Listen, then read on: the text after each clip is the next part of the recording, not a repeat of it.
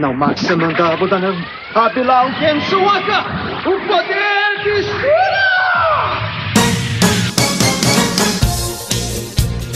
E aí, velhos e véias, aqui é Caio Hansen e você está ouvindo o TV de Tubo, um podcast sobre TV das antigas que faz parte da revista Jogo Velho. Aqui comigo no sofá. Olá, aqui é a Sora. Aqui é Eide Tasaka, o velho.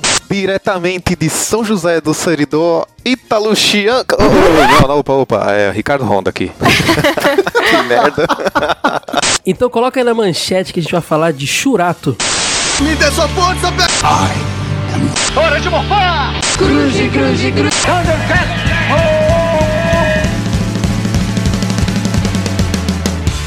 TV de Tubo Podcast. S H U L A T O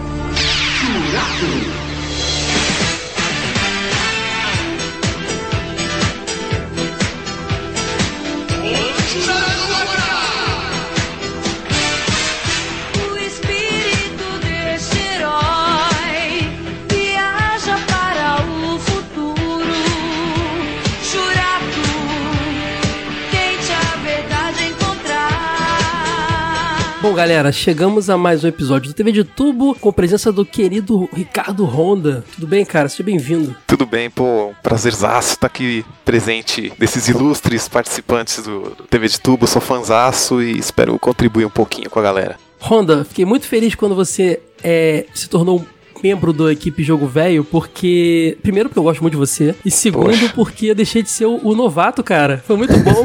Parei de ser zoado. Agora eu tenho mais alguém pra ser zoado no Pois chat é, da galera lá. eu sou o Hulk aqui da história, o noob, ou sei lá o que mais, mas vamos lá, gente, tô, tô aprendendo aqui com vocês, então vocês vocês relevem algumas baboseiras que eu possa falar. Honda, que é o diagramador da equipe também, e agora vai se tornar nosso, um dos nossos, quem sabe, membros recorrentes aqui do TV de Tubo, gravando algumas pautas mais otakus aí. Honda manda bem ainda tem. Ainda viveu com a gente essa, essa época dos anos 90 pra caramba, né, Honda? Pô, com certeza, vai ser um prazerzaço falar de dessa época tão bacana da nossa vida que não volta mais, que papo de véia, mas é isso aí. E a gente vai falar hoje de Churato, caras. Churato que foi um desenho que eu acho que eu posso dizer que assim que Cavaleiros do Zodíaco criou lá o, o- aquele boom dos animes dos anos 90, Churato meio que foi um dos primeiros a meter o pé na, na porta e entrar. Porque Cavaleiros em 94, tava ali sendo exibido no meio de um monte de tokusatsu. Em 96 chegaram Churato, Samurai Warriors e, Saku- e, e Sailor Moon, né? Que eram os primeiros ali a- a consolidar aquela aquele boom que a gente tava imaginando que poderia acontecer, né? Ou não imaginando, a gente tava vivendo só.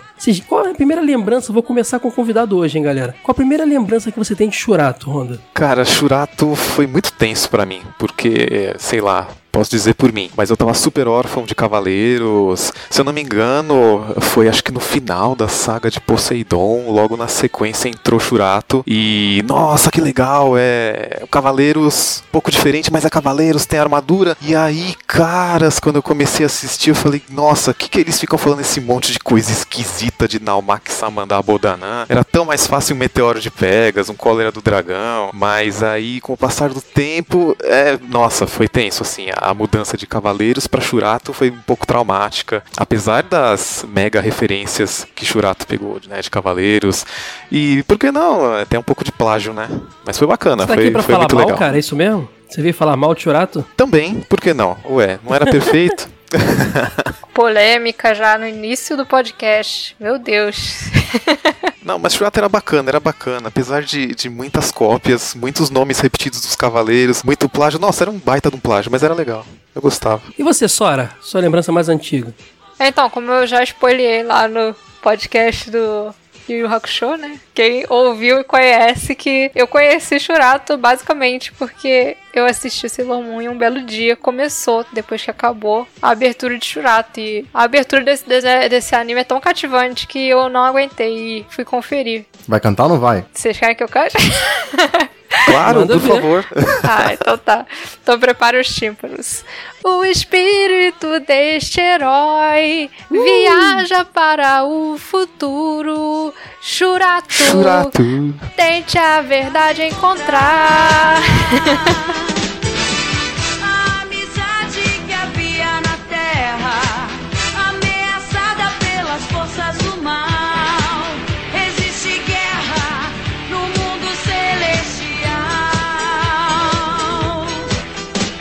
não, e o comecinho, soletrando Churato pra gente não errar, como se fosse o nome mais difícil do mundo. Eu achava aquilo muito foda. S, H, U, E, A, T, O. Churato.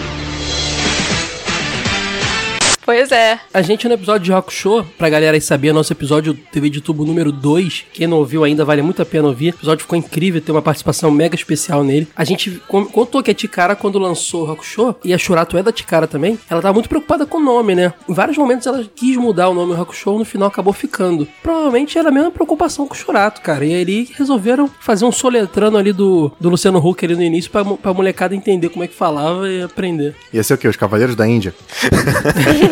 É, não, Cavaleiros do Hindu, sei lá, Cavaleiros Hindu, sei lá. Mas e é isso, Eide, eu quero saber de você, cara, sua lembrança mais antiga. Não lembro assim exatamente quando foi a primeira vez que eu assisti, mas foi certamente pra suprir a carência de Cavaleiros, né? Sobre a parte que o, o Honda falou de plágio, eu fico um pouco em dúvida, porque eles são, o mangá pelo menos, é de uma época bem próxima. Ó, o Cavaleiros, ele é de dezembro de 85, e o Churato é de, é de, de 87. A diferença é muito pouquinho. Será que é plágio? Será que não era uma fórmula que fazia sucesso na Então, época? mas o fato de ser uma fórmula é um, é um pouco plágio, né? Ah, não, mas não, é uma fórmula que funciona e vários fazem. Será que Cavaleiros criou a fórmula? Criou, cara. Com certeza, cara. Eu sinceramente não me recordo de nenhum shonen que tivesse armaduras e referências mitológicas e etc. assim antes dos cavaleiros. A minha primeira lembrança é igual de vocês. Era aquele lance, a gente tava ali naquele horário pra ver o Cavaleiro Zodíaco, que tava, sei lá, numa reprise da vida, pra ver os tokusatsu que eram exibidos também naquele bloco. E na, nos comerciais dessas, dessas produções, era lembrado exaustivamente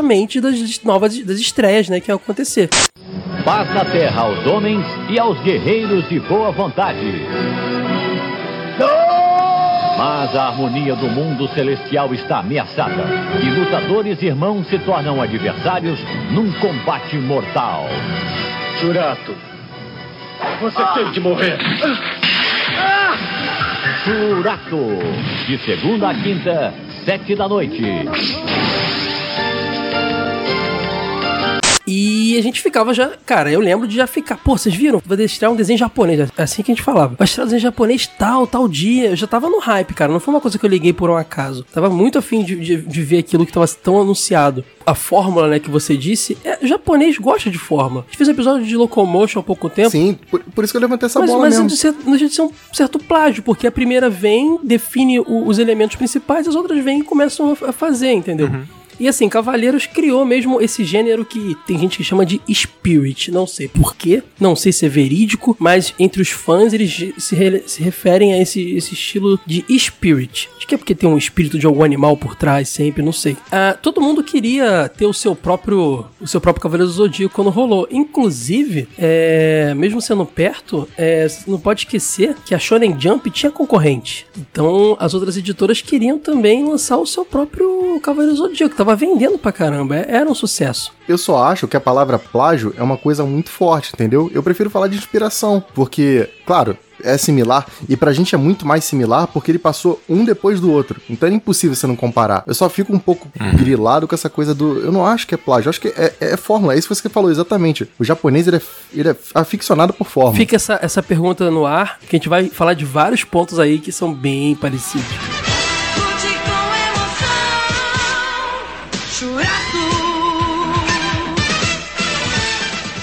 Ombarada, Hanmei Han. O que que está acontecendo? Ombarada, Hanmei Que Han. vai? Churato. Ombarada, Hanmei Han. Não sai! Ah! Eles acabaram de ser transmigrados. Honorável Vishnu. Indra, os oito guardiões já estão completos.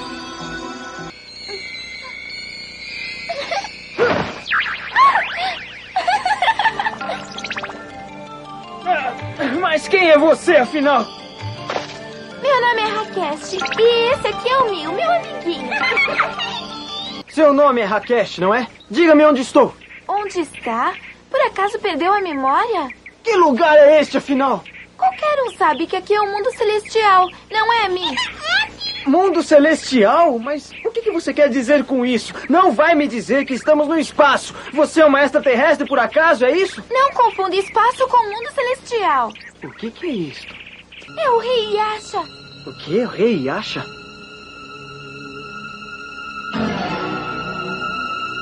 Ah, mas é o Gai! Gai!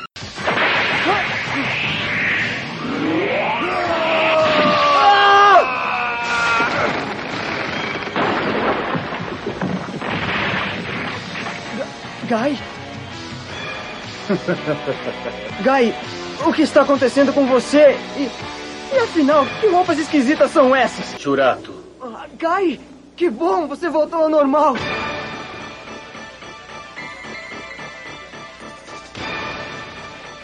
Vou te matar.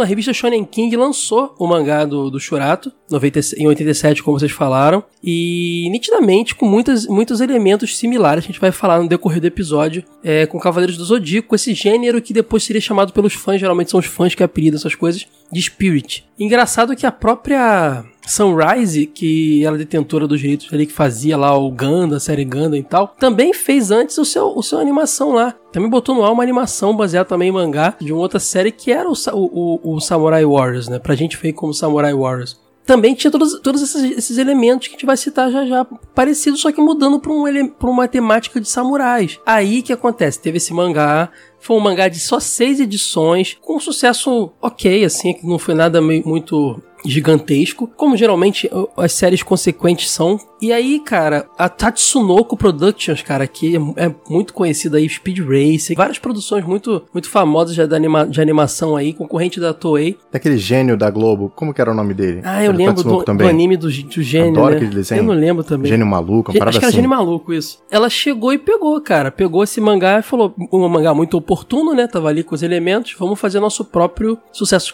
estilo Cavaleiros do Zodíaco. E aí que vem o engraçado, né, cara? Porque você pega um mangá de, de seis edições e transforma num anime de 38 episódios, né? Então é filler pra caramba nesse anime. Por isso que tem muita coisa que o pessoal não curte, muito personagem meio sem graça, a gente pode vai comentar uma coisa ou outra, mas em, em si eu tenho muitas coisas boas para falar do Shurato. Primeiro, Shurato tinha uma animação muito superior a Cavaleiro Zodíaco, pelo menos na primeira metade da série. A Tatsunoko não brinca em serviço, as coisas que ela faz geralmente são muito boas para os padrões da época e Shurato no início ele tinha uma animação bem bacana, sendo que depois isso muda, né?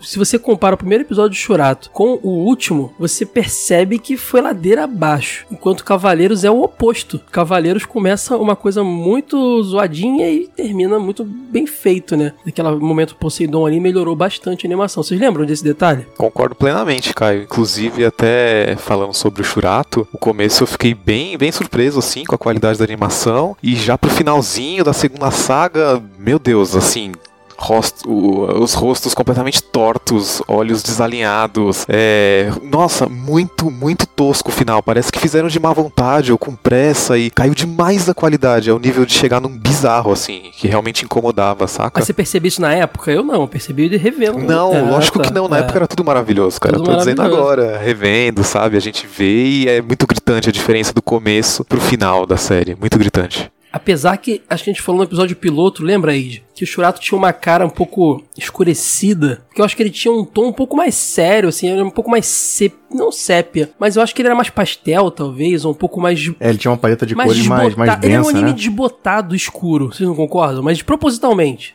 Eu não sei se era da, da época e tal, se era alguma, ou se era proposital. A manchete, né? Mas o Cavaleiro do Zodíaco era mais colorido, pô. Bem mais, bem mais, realmente. É, o, o Shurato, ele era uma versão um pouco, eu- na minha visão, era um pouquinho mais sério, né? Até a trama e tal. Envolvia a morte, a galera morria embora. Sim, os personagens eram muito mais explorados, o, o lado emocional, personalidade de cada um. Concordo. Muito mais. Isso não é demérito, não. Talvez seja só um traço da, de cada obra mesmo, mas que Shurato tenha mais fundo ia. Ah, cara, é, agora, com a minha visão atual, eu acho até bem interessante a, a história, o desenvolvimento psicológico dos personagens, etc. Mas quando eu era moleque, eu lembro que era um porre, eu queria ver luta, porrada, sangue, e eles ficavam naqueles blá blá blás. É, tudo bem que Shonen tem blá blá blá, mas eles evoluíam e desenvolviam, e ah, meu amigo Guy, ah, não sei o que. Nossa, era muito chato. cara. Então, mas assim, eu não sei, essa, eu falei essa parte do desenvolvimento, mas também não acho que tem isso com todos os personagens. Eu lembro muito do Shurato, do Guy, do Leiga, mas, por exemplo, os outros guerreiros, eu não sentia tanto a Leng. Nossa, não sentia tanto desenvolvimento nela. Alguns ali também eram bem secundários, assim. Eram, era o Hydra e o Nash do, do Shurato. A Leng vai ter uma história, a gente vai falar do personagem dela, mas ela tinha uma história profunda. Você não pode esquecer que ela mesmo descobrindo tudo traição, ela ficou do lado do Indra. Sim, sim, tem essa parada. Mas isso não diz muito sobre a personalidade. Diz que ela é fiel e tal, mas eu queria, sabe, ver um, um nuance maior, bem trabalhado, como a gente via no Shurato e no Gai. Antes de a gente começar a falar da, da, da história do anime, dos personagens e tal, deixa eu só passar umas informações aqui. Eu confundi quando eu falei seis volumes do mangá. É, o mangá foi escrito pelo Hiroshi Kawamoto, foi lançado na Shonen King, revista da Shonen Ganosha, editora, né? Publicado de janeiro de 87 até dezembro de 87, só no ano de 87. E teve dois volumes Tankoban, quando você junta todos aqueles capítulos que saem nas periódicas, entendeu? Então são dois volumes, não seis, como eu falei. Então, mais um problema. Dois volumes viraram 38 episódios. Você já leu? Não- eu nem sabia que tinha mangá. Imaginei, mas nunca dei uma O olhada. mangá nunca foi publicado no, no Brasil. É, já teve interesse, eu já li na época, na época do, do boom dos mangás, né? Eu lembro das cartinhas das- dos mangás lá. A Conrad já pensou, já teve interesse, mas não, não, não rolou, não sei porquê. Não sei se porque acha que ia vender Então a gente pode falar que esse é mais um daqueles casos que tem o mangá mediano gera um bom anime, igual eu falei do Cowboy Bebop do, do- no episódio da Locomotion. Eu não sei, cara, porque eu não sei dizer se o mangá é mediano. O fato dele ter duas, duas edições não faz ele mediano. Guerreiras Mágicas também tem 30 e poucos episódios e tem seis edições, sabe? E é um Então, assim, eu não baita sei anime, dizer se um ele é baita um, e é um mangá. baita mangá. É, um anime só enche linguiça. Uhum. Boas enchidas de linguiça, outras nem tanto, mas não sei dizer se ele é mediano. Mas assim, não foi um fenômeno. Agora, o anime, ele teve um relativo sucesso no Japão. Teve, foi bem dividido, como foi no Brasil também. Muitos chamavam de plágio, é, mais do mesmo. Outros gostaram bastante, até diziam que era mais aprofundado, melhor do que o Cavaleiro do Zodíaco e outras produções também. E foi sucesso na França e por isso que chegou no Brasil, cara. A gente sabe que a gente viveu esse- essa época dos anos 90, o boom da França. A gente pegava a rebarba da França. Um grande exemplo disso é Super Campeões e Samurai Warriors. Os nomes dos personagens, Hector, é, Tristan, não eram os nomes originais, Nome eram os nomes toureiro, colocados na né? França. Exatamente. Foi como chegou pra gente. Minha cabeça tá explodindo aqui Os agora. Super Campeões. É, Tsubasa virou Oliver. Outro nome bem europeu, sabe? Entre o Carlos, que era o Carlos. personagem brasileiro da história.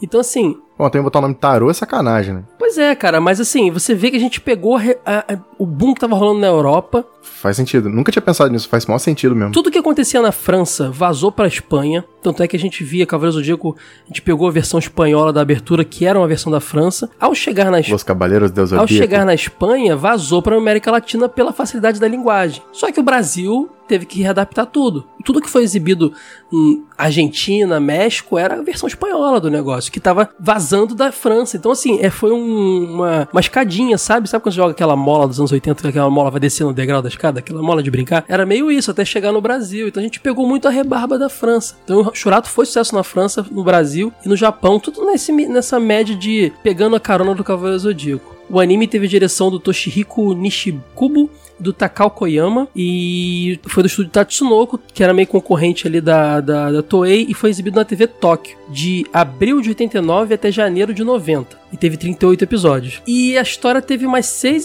seis episódios em, em formato OVA, direto pra vídeo, é, chamado de Shurato Souze no Anto. Eu- Meu japonês é sempre muito ruim mas é algo desse tipo. Também pela Tatsunoko. Esses ovos você encontra no YouTube legendado pra ver. Acho que a série inteira você encontra, porque eu vi muita coisa lá pra estudar pra esse episódio. Acho que tá, tá inteiro dublado. E os ovos estão legendados. Eu vi na época dos, dos eventos de anime. Comprei algum VCD da vida e vi, eu lembro disso. Esses ovos têm seis episódios e eles são meio que pra encerrar ali a, a história mesmo. E ele conta a história da- do, do deus Screamil lá, mais um deus que aparece e tal. Então, assim, ali tem a conclusão mesmo da história, mas nunca foi exibido no Brasil, apesar da Tikara ter tido a intenção, mas já foi, chegou aquele momento ali da, da manchete meio preocupada, de grana. A Tikara só botou no ar o Hakusho que ela já tinha dublado mesmo. Esses ovos nunca chegaram a ser dublados. A gente só viu aqui mesmo por fanzube. Curiosidade que eu descobri há pouco tempo: esse- esses ovos têm um fan dub, se é que é essa pronúncia. Então, tipo, uns fãs dublaram e é uma dublagem muito ruim.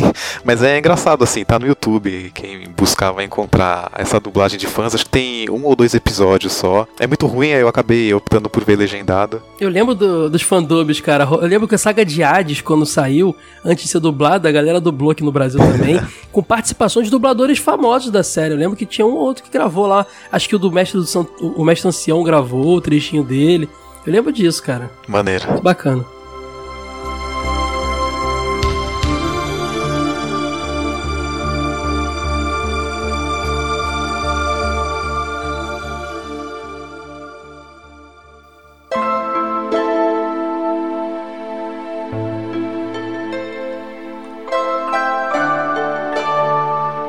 História começa quando os melhores amigos Shurato Hidaka e Gai Kuroki, eles são praticantes de artes marciais e estavam participando de um torneio. Eles são, como diz o anime, transmigrados, enquanto eles estão dando lá um golpe final deles lá pro mundo celestial. Primeiro eu vou fazer já um comentário muito, muito curioso, que a transmigração, ela é no, no mitologia tanto budista quanto hindu, desde do- dos egípcios também, é um conceito de você, de ao morrer, você ter seu espírito re- recolocado em um animal ou outra pessoa até você estar apto aí para o, o como diz o, a fonte espiritual e tudo mais. Muito similar à, à, à reencarnação do espiritismo. Só que a gente não sabe se isso é uma coisa do tipo de tradução ou se isso é uma coisa que tem, tem no roteiro mesmo e a gente pode pressupor que eles morreram, porque você percebe que eles estão dando cada um um chute na garganta do outro, cara, na hora, sabe? Eles dão duas Uhum. voadoras assim, pega no, no pescoço, então eles podem ter morrido realmente.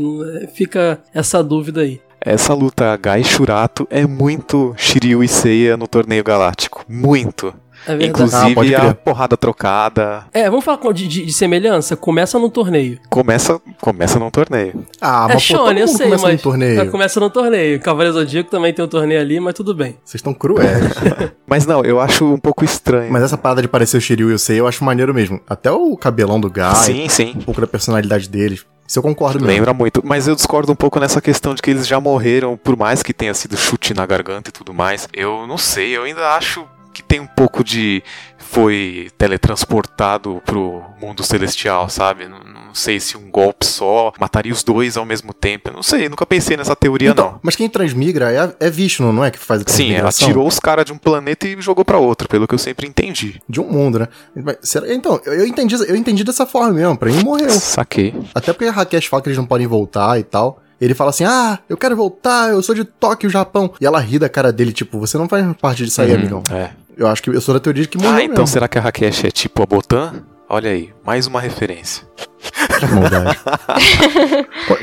Continue no seu. E eles vão parar nesse mundo celestial, que é um mundo longe de tecnologia e tal, um mundo místico, onde vivem os Deva, que são seres ali entre os homens e Deus, sabe? os deuses, sabe? Eles estão no meio termo dos dois. E esse mundo é governado pela Vishnu, que é a deusa que cuida da, da paz, da harmonia dali. Só que o Shurato chega no mundo e já é acordado pela Rakesh. Ela é meio que a sucessora da Vishnu, né? Ela seria a sucessora da Vishnu. E já tem uma curiosidade aí, a gente começa a ver algumas, algumas curiosidades. Que a Rakesh, na verdade, é no, no japonês, o nome dela é Hakusho. Acabou na, na tradução ficando Rakesh. Sem contar que a Vishnu, ela é uma deusa do hinduísmo, né? Sim, no hinduísmo ele é um homem, figura masculina. Na interpretação japonesa, ela é uma figura de uma mulher. E como a gente tem ali uma vertente do. Na, toda, a mito, toda a animação, ela tem uma. Ela é baseada numa mitologia hinduísta com referências budistas também. Que é a pegada Aham. japonesa que o- deram pro hinduísmo, sabe? Misturaram muitas coisas ali. Eu tava até lendo que tem um nome, é Indobudismo, bu, bu, Budo-hinduísmo. Tem um, um nome que eles dão pra esse negócio aí, que é a interpretação dos japoneses pra essa mitologia, pra essa religião dos indianos, que é o hinduísmo e com elementos japoneses. Então, no Japão, a, a Vishnu é vista como uma figura ma- feminina, enquanto o Vishnu no hinduísmo indiano é uma figura masculina. Tem essa curiosidade aí também. Ah, Enquanto tá rolando esse papo aí, eu tô ouvindo George Harrison na minha cabeça. Pode ser, tocando uma cítara, né? Provavelmente.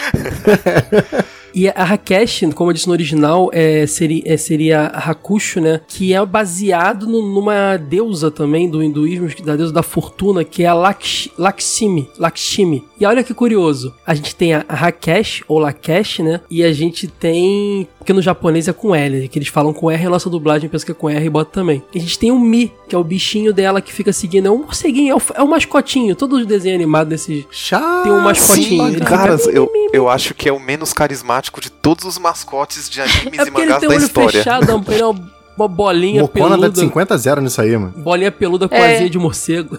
Ele é tipo como se fosse o Mocona do Churato. Né?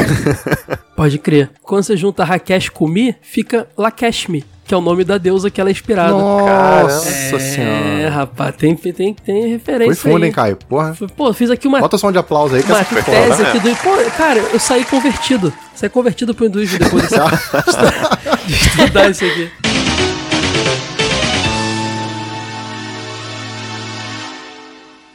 Eu tava dizendo, ela acorda ele ali, acorda de um jeito muito curioso, porque ela acorda ele com um beijo, como se fosse a Bela Adormecida, né?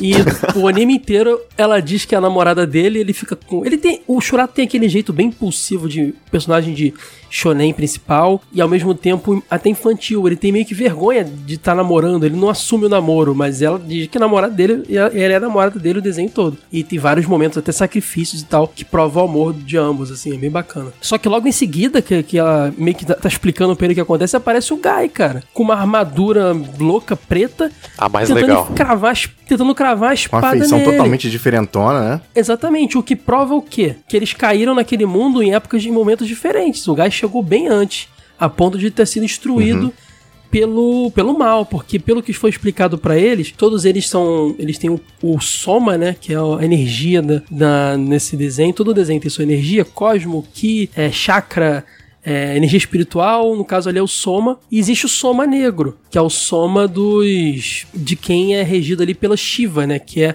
o dos três, são três deuses que, que existiam nesse mundo. Vishnu, que era aquela que mantinha a ordem de tudo, a Shiva, que é- tem uma figura fe- feminina também, mas é bem andrógeno, e destruidora, e tem o, o Brahma. Só que aí tem uma curiosidade. A cerveja. Exatamente. O Brahma, na história, ele morreu 10 mil anos antes da primeira guerra espiritual que teve lá. Só que no Brasil, na dublagem, não ficou Brahma por causa da cerveja, ficou Brahma. Brava. então Nossa. Ah, pode crer. o nome era Brahma. Brahma. Em vez do H ali do Brahma, ficou F. Cara, isso é que é legal. Você tá me dando um monte de informação que faz muito sentido e que é muito óbvia. E na época eu nem me liguei assim dessas Não, coisas. eu nem sabia que existia um deus criança. chamado Brahma. Brahma era cerveja também, a gente Pode não crer. sabia. Não, Acho que, acho que nem as, tem tudo na música do George Harrison. As revistas da Herói da época e similares nem faziam esses. Acho que não, não eram tão profundas assim pra fazer esses comparativos, não. Só, só dizia é Brahma e é Brahma. E esse Brahma, que é o deus criador, ele morreu 10 mil anos antes da primeira guerra espiritual. Cavaleiros do Zodíaco, lembra alguma coisa aí? Uma guerra anterior, tem alguns sobreviventes, eles estão esperando uma Ah. nova guerra, né? Total, Hades. total. Tem alguma coisa parecida aí, né? Bom, vamos continuar aqui. E aí, caras, é, eles, eles conseguem fugir lá do Gaia, até porque aparece o Leiga, um outro guardião lá. Aí que vem a explicação do que que eles são, porque ele descobre que ele é o Rei Shura. E ele descobre que, na verdade, eles são, são oito guardiões do, da Vishnu. Hashibushu. Os Hashibush, exatamente. Vai explicando pra vocês quais são conforme eles vão aparecendo. Já sabemos que tem o Gai, que tá corrompido pelo Soma Negro lá da, da Shiva. Tem o Shurato, que ele acaba vestindo a armadura ali do Rei Shura também. O Gai é o Rei. Não, o Guy é o rei Yasha. Rei Asha, exatamente. Que é representado por um lobo negro e tudo mais. O Shurato, o Rei Shura, é um leão branco. O Leiga que aparece, ele se, se, se apresenta como Rei Carla.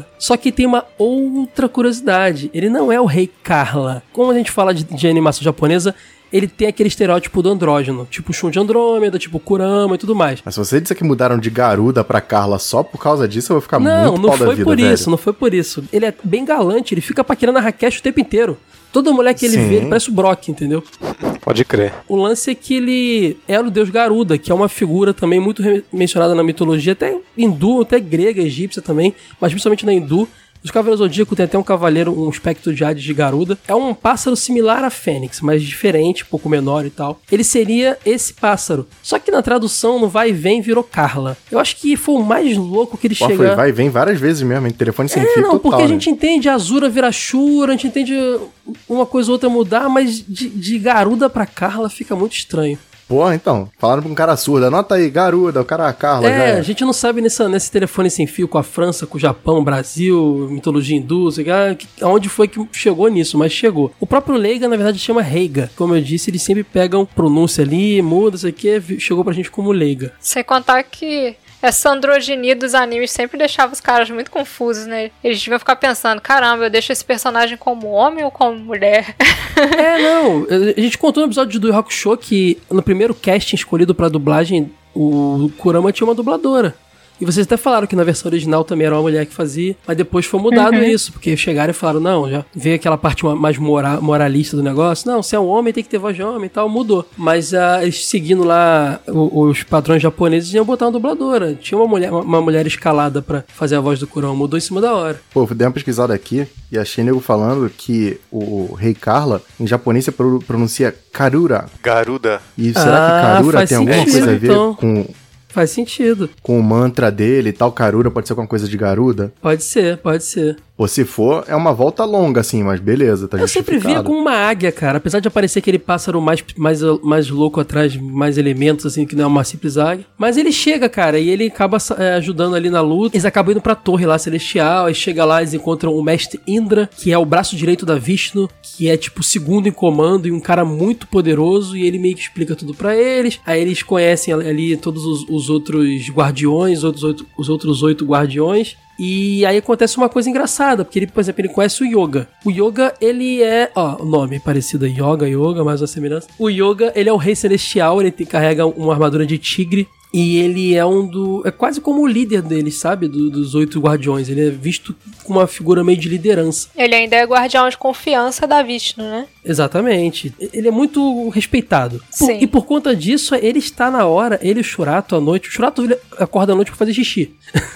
e ele tá ali tentando ver, porque ele tá desconfiando alguma coisa com a Vishnu. E eu- os dois presenciam a hora que o Indra vai e trai a Vishnu e transforma ela em pedra. E aí o Indra vai e fala pra todo mundo que foram os dois que eram traidores. Bom, podemos ver aí Saga tentando matar Atena, botando o, o Paiorus de, de, de traidor também, mais uma referência aí. Tô não quero ficar o episódio falando, inteiro comparando, falando. não, galera. Essa, essa parte aí do xixi que você tá falando, não é uma parte que ele fica perguntando, pô, será que aqui tem banheiro? É, ele não acha, Aí, ele mija Pô, pra- será que Vixe não faz É muito xixi? bom. Mano, é, eu morri de rir. Aí ele mija pra fora da torre, assim, cai na cabeça de um guarda, uma coisa assim.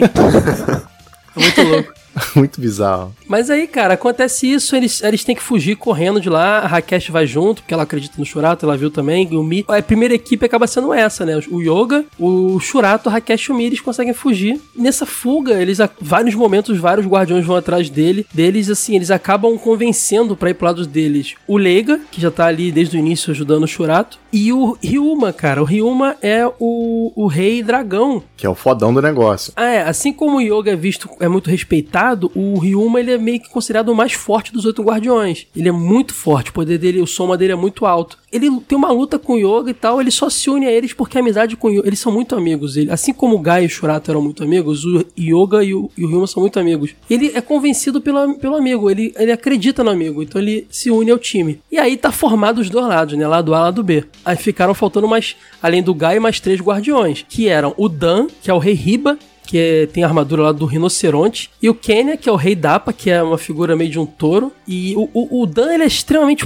forte, ele, é, ele acredita que a força bruta é o que faz o homem forte. O Kenya, ele já tem um soma muito evoluído, ele lembra até o Shaka um pouco, sabe? Olhinho fechado. É, ele é o cara que chegar perto dele é difícil, porque pô, a energia dele é muito grande. E a Leng, a rainha Nala, que eu gostava muito dela, por sinal, que é a única mulher entre os outros guardiões. É ela é representada por um cavalo com chifre tipo um unicórnio, assim. É isso E aí. ela tem aquela a rosa de Nala lá, que é uma, uma um golpe com plantas. Ela é meio Kurama da história, sabe? É meio Kurama, meio Cavaleiro de Peixes. Exatamente. E esses três, eles acabam não sendo convencidos, eles acabam lutando ao lado do, do Indra, né? E esse primeiro momento do, do, do, do Shurato é meio que isso, né? Aqueles quatro guardiões que foram por, um lado, junto com a Rakesh, tendo que enfrentar vários capangas, e aí nisso a gente encontra um monte de guerreiros menores, assim, indo enfrentar eles, até voltarem pra torre pra salvar a Vishnu. E eles vão passando andar por andar, enfrentando. Cada, cada um fica a cargo de um guardião. Fica parecido também com as 12 casas nesse sentido, né? É, essa parte, essa parte eu até concordo, vai. Essa eu vou dar o braço a torcer. É. Tá, se eu não me engano, se não me... e a gente descobre também que, que o Gai tá com esse soma negro e tá aju- ajudando o Indra, porque o Indra é o traidor pra acabar com a Vishnu pra chegar à dominação do Shiva depois. Então, o Gai tá ali junto com eles. O Gai tá dominado pelo soma negro, o Dan e o Kenya estão estão acreditando neles e a Leng, ela chega a descobrir no meio da luta que o Indra, ele é ele é o traidor. Só que a Leng é apaixonada pelo mestre Indra e ela mesmo assim continua lutando pela, por amor a ele. Então tá bem bem cavaleiro de peixes mesmo, sabe? Bem Sim. ele sabia o tempo inteiro que o Saga era traidor, mas ele quis ficar do lado dele. Muito doido isso. E aí fica nessa, cada um enfrenta um dos caras lá. No final você tem a luta lá do Shurato com o Guy.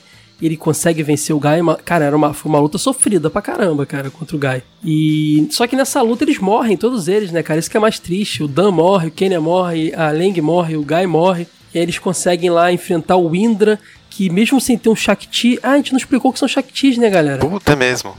É a caixa da. É a armadura deles, pronto. É, Segue a reto. caixa de Pandora. Tô que- nessa vibe aí também, desisti já. A caixa de Pandora dos Cavaleiros que guarda as armaduras, as urnas. Que no anime é urna, mas no mangá é caixa de Pandora, essa loucura. Ali eles, eles têm o- o- uma espécie de. Como é que eu vou dizer? Um- uma espécie de totemzinho que cabe no bolso, né? Essa figura pode to- tomar uma forma maior, quase como um tapete voador, né? Que fica com os foguinhos do lado eles conseguem voar. Achava isso irado, era tipo uma prancha voadora. Eu achava isso irado demais, essa, essa, essa- esse conceito, sabe? E eles conseguiam sair. Cavaleiros não tem Não isso. tem, cara. Isso é uma parada que eu acho É, muito isso é mega original. Você tira uma caixa gigante, esquisita de mochila e transforma num O Mega mega tinha, skate voador, no estilo do Rush do Mega Man. Não, mas aí não, não tem caixa. Ah, sim, tu diz que do Cavaleiros muda pra isso. É, então eles Isso. carregam esse negocinho no bolso, aí eles botam lá o- na palma da mão, lá com os dedinhos encostados, o negócio vira um, um um negócio gigante. E tinha vida própria. Lembra quando eles estavam caindo de várias alturas que o Shakti vinha e salvava eles? Tinha essa vida Sim. própria, Sim. assim. Ah, mas até aí a armadura também tinha, né? Então, é, é verdade. E tinha um terceiro nível, cara, que é quando eles transformavam lá o, o- esse, essa, esse totemzinho na forma do animal deles numa armadura que vestia eles. E aí vem uma coisa que eu acho também que supera Cavaleiros. O design das É armaduras muito bonito. eram de- muito. é foda. Muito legal mesmo. Você só não entendia como é que eles se movimentavam com aquela armadura, né? Sim, é- era, gigantesca. era bom porque elas protegiam o corpo inteiro de verdade, assim, sei lá, 90% menos a Você nunca cabeça. viu o Mestre Sala e Porta-Bandeira, mano? Isso que eu ia falar, era muito igual roupa de carnaval de desfile, cara. Eles, alguns tinham umas asas e tinham uns negócios assim, cara, era muito louco. E tinha um padrão. Era como se fosse a Kamui. Sim, Eles já começam com a Kamui. pode crer. Tinha um padrão. O animal ficava ou no peito, rosto ou no ombro. Aham. Reparou isso? Sim, sim. Só trocava isso, cara. Tipo, era sempre. Ou, ou tava no peito o animal. Isso era um pouco bizarrão, assim, tipo uma cabeça grandona de leão no teu peito. Ah, eu achava demais, cara. Era achava legal. muito maneiro. Mas é maneiro, ma- maneiro, maneiro. Era muito maneiro. Eu ficava agoniado porque eu ficava pensando, por que, que não sai um tiro do peito da boca do, do, do leão, Pode sabe? crer, eu também pensava. um Pô, raio seria dali. mais, tipo um rajadão, assim, né? Ia ser muito legal, cara. Só que no time dos bonzinhos só tem um com, com ele no, no ombro, né? Que é o Ryuma. Que é o dragão no ombro. Que é legal demais. Não, quando eu vi a voz do, do Ikki de Fênix, eu falei, puta, vai ser meu preferido esse daí, do, do, do Shurato. Ah, pode É. crer, né? É o mesmo dublador. Animal. O, o dublador do Shurato é o Trunks? Isso, isso. Ah, Tem, tem uma curiosidade na dublagem que é o seguinte: por conta de excesso de trabalho da Gota Mágica que dublava tudo, os animes ali da, da Tikara acabavam indo pra outros estúdios. O Hakusho veio pro Rio, como a gente comentou. O Shurato ficou em São Paulo, mas foi pra foi para dubla vídeo no- em São Paulo, diri- dirigido pela Leda Figueiró. E é uma dublagem muito elogiada. O Ed tava comentando antes. E o Marcelo Campos, dublador do Churato, que fez o Trunks, fez o Yugi, Yugi do Yu-Gi-Oh!, fez o, o Moody Ares, ele fala que nesse tempo era menos toque de caixa, eles tinham mais tempo de trabalhar os personagens. E essa Leda Figueiró e o estúdio Dubla Vídeo era muito especializado em filmes. Então eles tinham meio que essa pegada, então ela- eles fizeram um trabalho de criação muito maior. Só que ela foi malandra, ou a Tikara deu a ideia, não sei, de chamar dubladores que já tinham o hábito de dublar animes, entendeu? Ou, ou tokusatsu, que já estavam envolvidos nessa. Animes não, porque Cavaleiros era meio que a referência da época, mas que estavam na produção de Cavaleiros ou de tokusatsu. Então você vê várias vozes bacanas ali. Como eu falei, o Marcelo Campos, que dublava o Mu e o Trunks depois, né? Dublou o Mu antes, dublaria o Trunks depois. Ele fez o Shurato. Tem uma curiosidade. Vocês lembram que quando o Shurato fazia o golpe dele, porque eles tinham uns mantras pra chamar os golpes, né? Eu ia falar disso agora, manda aí. Ele só, eu só lembro do Namak Samandak Budanã Ambelau Kesowaka. O poder de Cara, isso aí era certo da minha mãe chegar no quarto e falar: Que negócio do demônio é esse que tá falando, né? Era sempre, cara, era sempre. Cara, minha mãe tinha. Aí você completava pra ela, mãe, é o poder de Shura! Então, cara, aí tinha depois assim: É o poder de Shura! Ya! Que é e na luta ele bizarro. ficava: Ya! Ya! Ya! Na versão original não tem. Então, no J-Box ele fala que a Figueiró, a Leda Figueiró achava que já coisa oriental era tipo Bruce Lee. E falou pra ele fazer. É, Era o Bruce então. Lee. Faz igual o Bruce Lee. E ele fez igual o Bruce Lee, cara. Então acabou virando uma marca da gente aqui no Brasil, mas não existe isso em nenhuma outra dublagem. Porra, ficou muito forçado, cara. Tem horas que ele tá parado assim, concentrando a bola de energia e. Uá! Dá uns gritos nada a ver. É, é só ele também, pelo menos é só ele que faz. E ele faz uns watcha, watcha, watcha. É muito doido lutando, cara. É muito É o doido. Fei Long. É, exatamente. Tem essa dublagem muito bacana, tem o Marcelo Campos fazendo o Churato. É, eu lembro que a Leng era a, a, a Misty. é, o Ryuma, ele, que era, ele era o Ikki, né? Eu sei que o Leiga era o Seiya, né, cara? E era muito Sim. engraçado você não ver ele fazendo o protagonista. Sendo que Era ele tinha muito bom. acabado de vir de protagonista. A Rakesh era a Letícia Quinto, a, a Saori, cara. Fazendo uma voz bem mais fininha, porque a Saori tem uma Pô, voz mais. enjoativa aquela vozinha. Mas é... bem fininha. Não, e a Leng, que era Misty sem fazer voz fina, você nem reconhece. É, que a Misty fazendo voz fina é outra coisa, né? Pode crer, né? Agora que você falou que tá, tá ecoando na mente. O- é, pois é, cara. Se eu não me engano, o, o Kenya tinha a voz do, do Mr. Satan, né? Então, cara, era, era, era ali um elenco muito bacana ali, um elenco só de. Hein? Fal- falando sobre o, o, o Guy, cara, vento cortante do lobo diabólico. Animal, né? Literalmente, né, velho? Vento cortante já é uma parada foda. Aí ele é vento cortante do lobo, que já é mais sinistro muito ainda. Só que o lobo ainda é diabólico. cara, é muito overpower. Eu lembro que o Yoga tinha um golpe do que era cristais de ferro, sei lá, e saiu um bagulho quase que de gelo, Era, sei um- lá. Tipo, era o golpe do Yoga de Cisne. Cristal de aço celestial.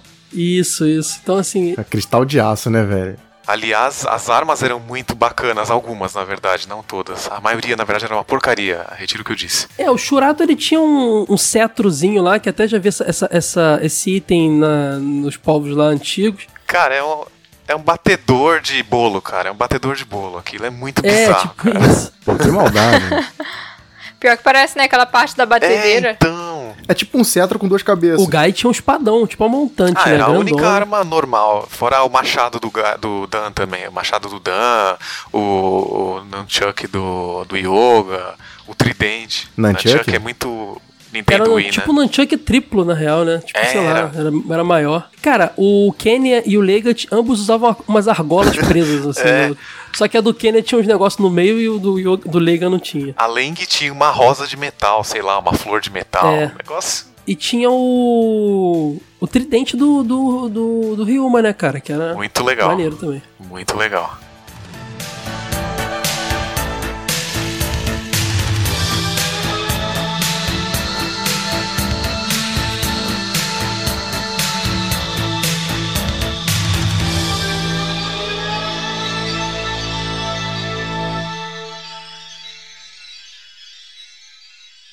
Shurato, Rei Shura, estou feliz com sua volta. Volta? O que significa isso?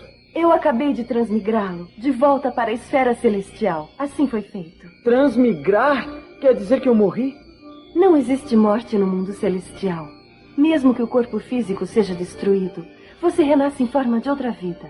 A isso chamamos transmigração. Quer dizer que aqui a gente nunca morre? Mas apenas a honorável Vishnu consegue realizar a transmigração. Você, Shurato, e Gai, Rei Yasha, foram mandados juntos para a Terra por razões muito especiais. Mas, na verdade, são membros do povo divino de Deva, assim como nós. Eu, membro do povo divino de Deva? O povo divino de Deva, que governa o mundo celestial, tem a responsabilidade de manter a ordem e a harmonia. No entanto, se existe a harmonia, sempre haverá aqueles que desejam destruí-la. A eles chamamos povo divino de Asra. Há dez mil anos, esses dois povos entraram em guerra. O povo divino de Deva saiu-se vitorioso, e o povo divino de Asra foi deportado e expulso do mundo celestial. O povo deportado de Asra foi colocado no Palácio da Mudança, que a cada dez mil anos se aproxima perigosamente do mundo celestial. Passados dez mil anos, aproxima-se a hora em que o povo de Asra chegará perto do mundo celestial.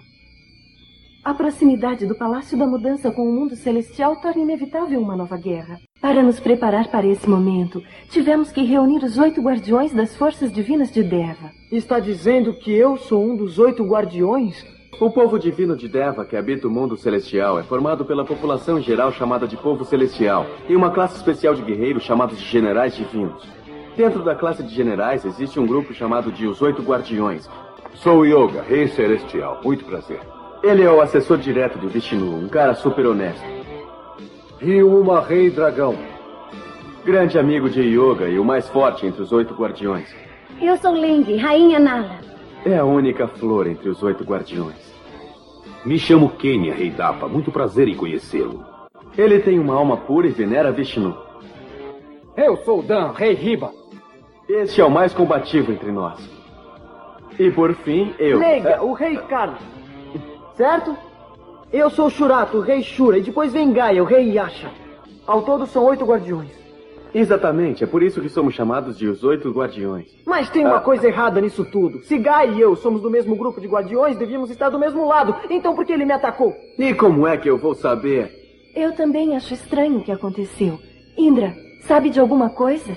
Providenciarei uma imediata averiguação. Faça isso, por favor.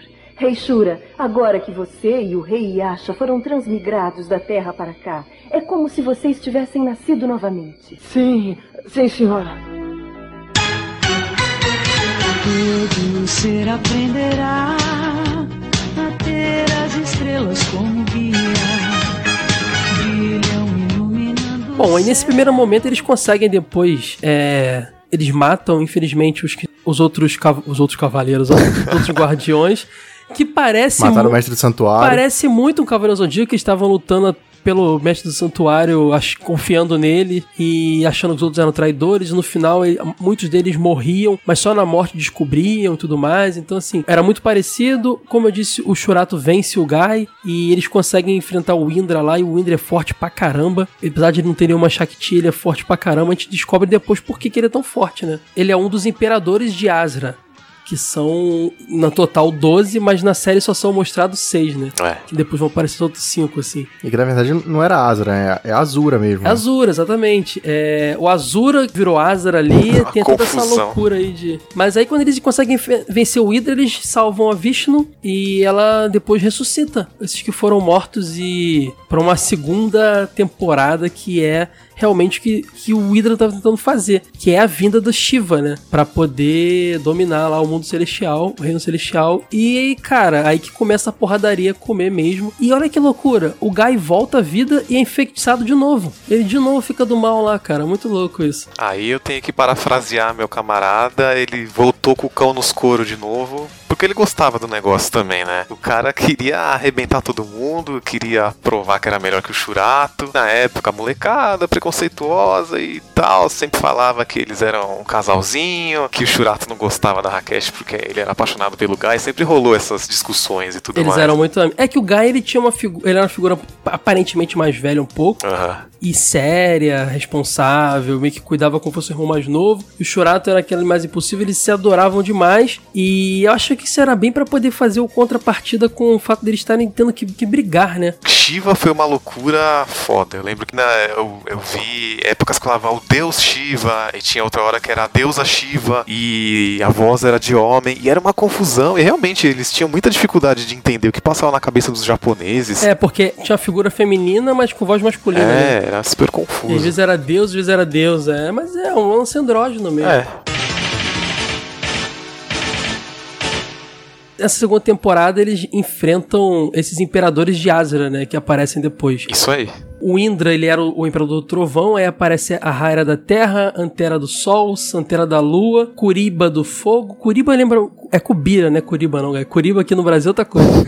é Cubira.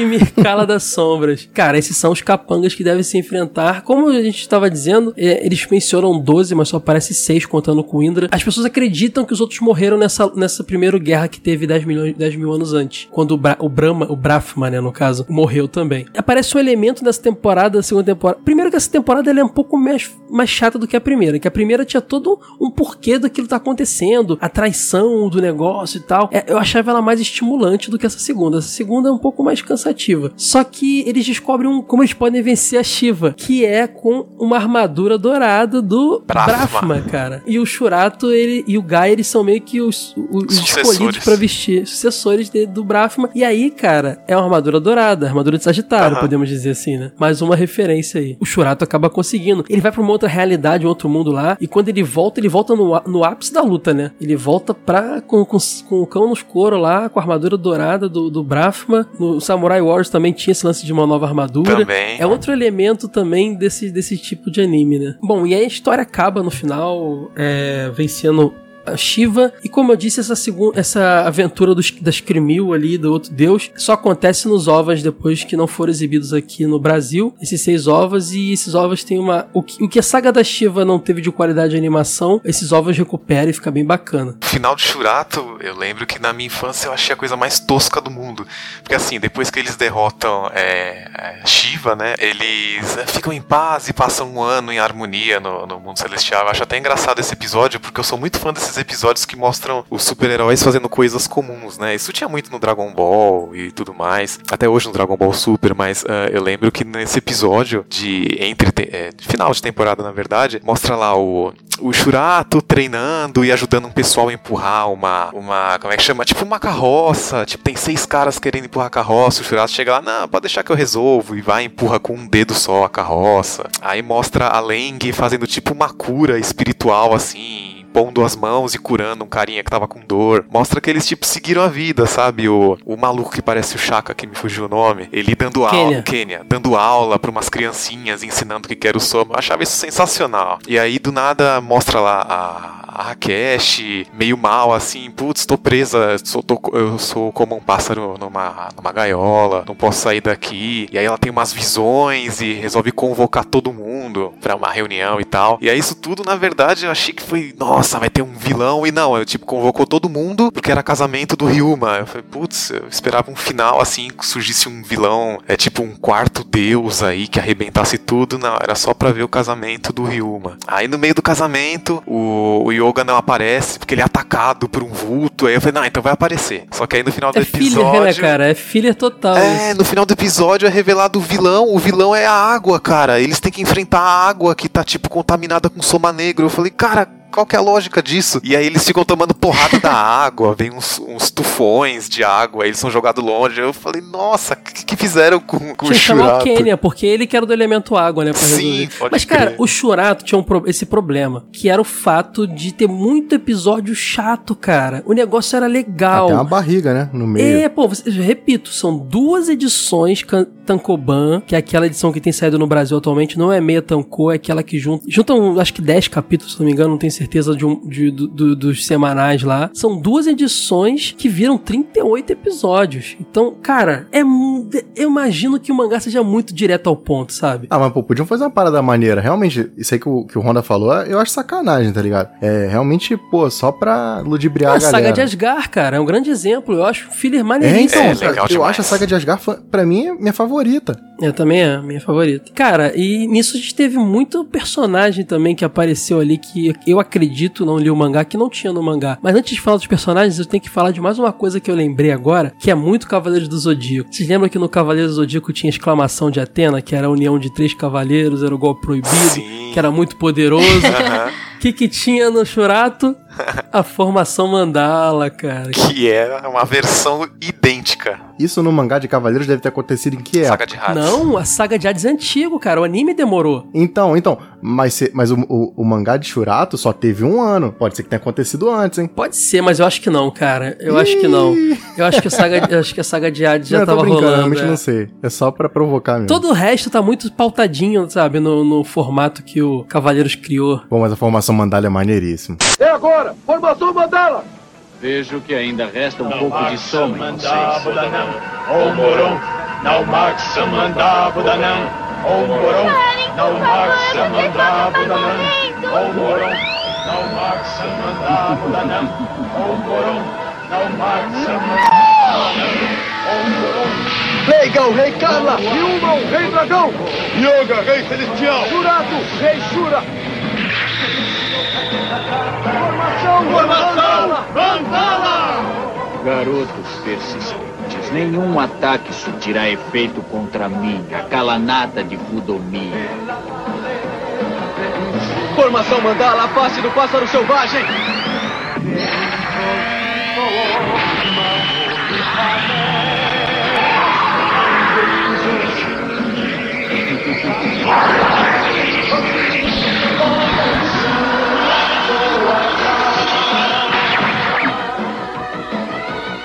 Formação Mandala, face do dragão!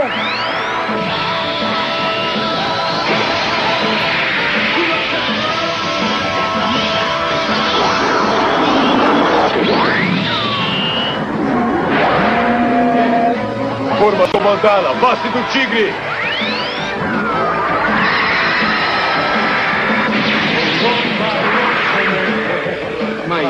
Isso é impossível. Eu fui atingido pelo golpe. Eles estão bem mais fortes do que 10 mil anos atrás. Formação Mandala! A face do leão!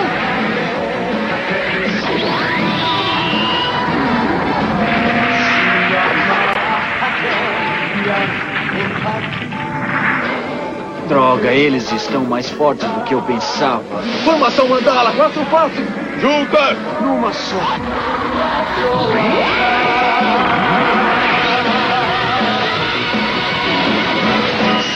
É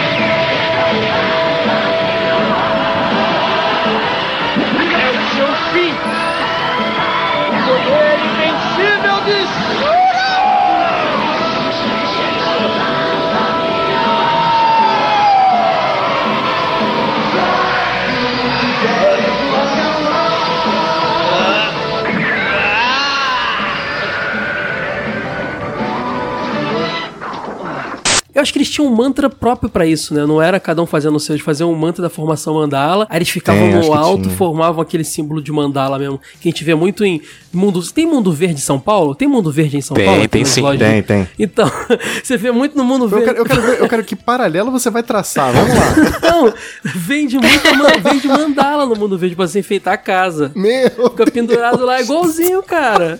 É a mesma coisa, só você botar uns action figure do Churato no, no- Você não podia falar do cenário do Chaka. Você tinha que falar. Não, é Mundo Verde, cara. Ah, tu vai no mundo verde, primeiro eu que tu entra no mundo verde. momento, tu não. vai no mundo verde pra comprar granola. Que é o que você vai. Só entra pra comprar granola ou tapioca. É isso que se faz no mundo verde. Não, cara, tem, tem um kitzinho de palmito lá que é mó bom, velho. Pois é, então, mas, aí mas geralmente o lanche fica na porta do mundo verde, salgados e tal. Tu não precisa entrar. Eu compro aquele chá, eu compro chá verde que é pra emagrecer. Faz falando mal do mundo verde. Tão maneiro. Então, mas aí você vai comprar, você vai ouvindo. comprar chá verde, chá de bisco, granola ou tapioca. É pra isso que você vai no mundo verde. Ou comer o, o- o negocinho lá que você falou. Aí você entra, cara, vem aquele, aquele, aquele incenso que te sufoca. Aquele incenso insuportável. Isso é, não, isso, é- não, não, eu concordo. eu Tá concordo. tocando uma musiquinha de cítara. Alguém sabe? Uma musiquinha de cítara. É o George Harrison, já Eles falei, vendem uns cara. disquinhos lá muito louco, que é sempre um cara careca, sorridente, na capa com a cachoeira no fundo. É sempre assim, cara. É um Mano. cara careca, sorridente com a cachoeira no fundo. Que é o. É, Desculpa, galera, por isso aí. é, algum, Foi é algum baba, alguma coisa baba. É sempre alguma coisa baba o nome do cara. Tá o cheiro de, tá o cheiro de, de três incensos diferentes te sufocando. Tá tocando uma musiquinha de cítara com o cara da cachoeira na frente. Tu vai pegar tua granola e tu vê aquela mandala pendurada. Mandala e, e cachoeirinha, né? Como é que é? Aqueles negocinhos que você bota na luz. assim. Aquela fontezinha, Fontezinha, aquela fontezinha, fontezinha. cascatinha também. Não, e tem aquele mensageiro do vento também. Ah, e também tem. infernal, Também escroto. vende, também vende jardim japonês, com aquela areiazinha pra tu arrumar, sabe? Caraca. Não, Mundo Verde aqui no Rio é isso. Se aí não é assim, eu não sei, mas aqui no Rio Não, é é igual, é igual, é, é padrão, velho, é É, franquia. cara, Mundo Verde é, é tipo assim, o que, que a, gente vai, a gente vai vender coisa de que, de que cultura? Pô, lá vende, cultura lá vende- hippie. aqui vende um chazinho, não, tem um chazinho em lata, Rio, muito bom. Pô, no Mundo Verde eu vou comprar o Gohan, cara. Eu não, tenho, eu não tenho liberdade aqui pra comprar essas coisas, bairro da liberdade. Eu compro arroz Chupa japonês essa, amigão. no Mundo Verde, cara. Mas então, aí tu vê. Pô, mano, isso, vende no mercado, cara. Depende do mercado. Não tem... Ah, não. Vende, hoje em dia é, vende. Tem, tem arroz pra... Hoje em dia vende, mas no mundo verde é mais gostoso. Aquilo lá é meio industrializado. Aí você vê aqueles mandalão pendurado pra bonito, pra tu botar na sala, sabe? Aquele mandala bonito, tudo colorido. É igualzinho, cara, o mandala do Churato. Se você compra os bonequinhos do Churato e encaixa aí nas pontas do mandala, A, a gente, a gente deu toda essa volta pra, pra pra falar... explicar. Vai que o ouvinte não sabe o que é um mandala. Não, não, gente, deu toda essa volta porque este podcast é patrocinado por Mundo Verde. Mundo verde. Faz todo sentido. pois é, pois é. E se chegar no mundo verde e falar assim, é, eu ouvi esse anúncio no jogo velho e ganha 10% de desconto no mandala. Tá, mas quem quiser saber o que é uma mandala, tem mandala no Shinobi, não precisa ir no mundo verde. Ah, cara, minha referência. Cada um com as suas referências, cara. Desculpa. Eu... Volta aí, Talu.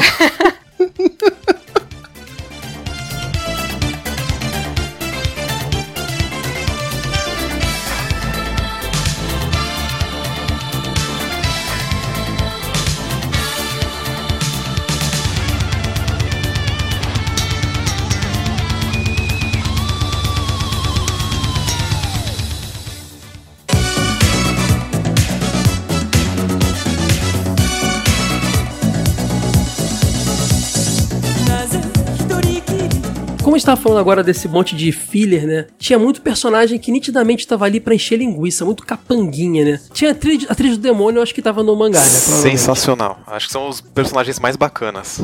Tinha o Kundalini, me ajuda Tá a legal lembrar. demais com Dalini. A Kundalini, Eles tinham um nome a diferente. Kalanata. Eles eram tipo Cavaleiros do Zodíaco, eles não eram rei de nada, né? Eles eram, eles eram Kundalini de Gun, Gundarimyo, a, a Trailo de Gunzanzemyo e a Kalanata de Fundomyoyo. Myoyo, é, acho que é assim. A Kalanata de Fudomil, por favor. O melhor personagem, Fudomil. cara. O melhor personagem. Cara, vamos falar do Kundalini primeiro. O Kundalini era o parrudão do trio, né? Que tinha uma armadura sensacional, cara. Era, sei lá, tipo uma salamandra, tinha uma cauda. Não, mas eles são sinistros. É uma, é uma serpente. Ah, e olha o detalhe, ele tem o- a cabeça do bicho, é o capacete dele. É muito louco, cara. Ah, ele era diferentão É, mesmo, porque né? normalmente a parte tinha que ser no peito, né? Só de ser na cabeça já é porra. era monstrão. Ele tinha tipo uma, uma parte nas costas, que sei lá, cara, o que, que era aquilo ali? Era tipo. Ele, na verdade, ele era tipo uma cobra. Era uma cobra naja, né? Que tem aquela protuberância na cabeça e tal. Sim, pode crer, dá pra ver pelas ombreiras dele, né? Muito cara de naja é, isso. exatamente. Animal. Ele enfrenta o, o Yoga, o Ryuma, o Leiga, o Shurato, todo mundo, cara. Ele é vencido pela formação Mandala. né? Aham. E legal que essa formação Mandala ela é conseguida com o poder da Rakesh, né? A Rakesh não tá ali à toa, ela tem muito poder, porque ela é sucessora da Vishnu. Aham. Então ela que vai despertando na galera esse, esse poder. A Rakesh é um personagem que muda também de uma saga pra outra, né? Ela, ela começa com um alívio cômico e depois ela dá uma melhoradinha. Sim. Tem a Traila, acho que é Traila que fala, o Trailo, sei lá, que é a, a mulher do, da tríade, que ela tem aquele jeito mais misterioso e tal, muito bonita também. E ela, cara, o legal é que ela manipulava o tempo e o espaço, cara. ela Muito também. louco. Ela é tão poderosa que ela conseguiu transmigrar o Shurato de volta pra Terra na luta deles. Uhum. Olha que louco. E ele só volta porque ele consegue au- aumentar o soma dele tanto a ponto de, se- de sozinho se transmigrar de novo. Então, cara, essas lutas eram demais, cara. É, E o Akala Nata, que é pra mim o personagem mais forte desse desenho todo, cara. é animal. É, ele peitou todo mundo sozinho, né? Ele é o único ser vivo, ainda vivo, da primeira guerra que rolou celestial, há 10 mil anos antes, quando o, Bra quando o, o, o Brahma morreu. Porque a Vishnu tinha prendido ele numa prisão que mantinha ele tipo em hibernação, sabe? Por isso que ele era tão jovem. Ele era muito forte, cara. Ele tem poderes mais apelados também do, da tríade. Essa Traílo, Traílo era, sei lá, tipo um morcego, né? Uma coisa assim, tinha uma asa. Sim, ela tinha umas asas. Ela tinha uma asa preta e laranja, né? Engraçado que o Akalanata era o mais diferente dos três, porque ele já tinha uma, uma, uma, uma armadura parecida com os guardiões normais, né? No estilo mais parecido, né? O mais bacana do Akalanata é ele conseguir fundir as armaduras dos outros que tinham morrido e formar É, ele a armadura um mais bacana da série inteira, cara. É, pode crer, cara. Ele tinha os detalhes nas costas também. Ele tinha um animal, não sei se era um lince, alguma coisa A armadura da Trail parece o Charizard, é isso mesmo? Lembra muito. Parece. Caraca! Agora tem um negócio muito louco, né? Que a armadura final aí do, do Akalanata é gigantesco. É uma parada de escola de samba mesmo. Agora, essa luta é muito bacana porque é ali que a gente vê aquilo que falava um tempo inteiro, que o Ryoma, é, que o Ryoma Era era, o mais forte. forte. de todos. Ele sabia, todo mundo pereceu diante do Akalanata, né? Ele sabia que ele tinha um ponto fraco, então ele consegue usar o golpe dele ao máximo. O golpe dos dois é, é, tem o impacto dos dois, e aí depois ele já fraco, ele consegue sobreviver e enfia o tridente bem no ponto fraco. E ele consegue vencer o Akalanata, cara. É, na verdade tinha um esquema que logo depois, alguns segundos depois dele disparar o golpe dele, que aliás era um golpe animal, que era alguma coisa como explosão de fogo do inferno, que alguns segundos depois dele, dele ele usar o golpe, explosão de fogo do inferno, ele ficava vulnerável. E o Ryuma lembrou porque ah, ele tinha explodido uma montanha e algumas pedrinhas caíram e bateram na armadura dele. Cara, mesma premissa da, da fraqueza do Shiryu, né? Sim, sim, muito parecido. Exatamente. E parecido também com a fraqueza do. Siegfried. Do Siegfried, cara. Muito. Mesma coisa também. Cara, acho que é por isso que eu gosto dele. Ele lembra muito o Siegfried, que era um dos personagens mais bacanas do Cavaleiros também. Pode crer. Esse cara é tão sinistro que o Ryoma ele teve que se matar pra Sim. conseguir É, matar É, ele. ele morreu, né? É bem depois disso. Eu fiquei mal. Porque sempre tem as quando morre um personagem, tipo, num ato heróico, assim, sabe? Shurato tem muitos momentos muito dramáticos. Cara, eu lembro que tinha o Marish, que ele era um, um guerreiro celestial também lá, que ele ficou afastado do reino há muito tempo. Ele foi muito amigo do, do Ryoma e do Yoga também. E ele também sabia da traição do Indra. E aí ele volta e ele vai enfrentar Leng.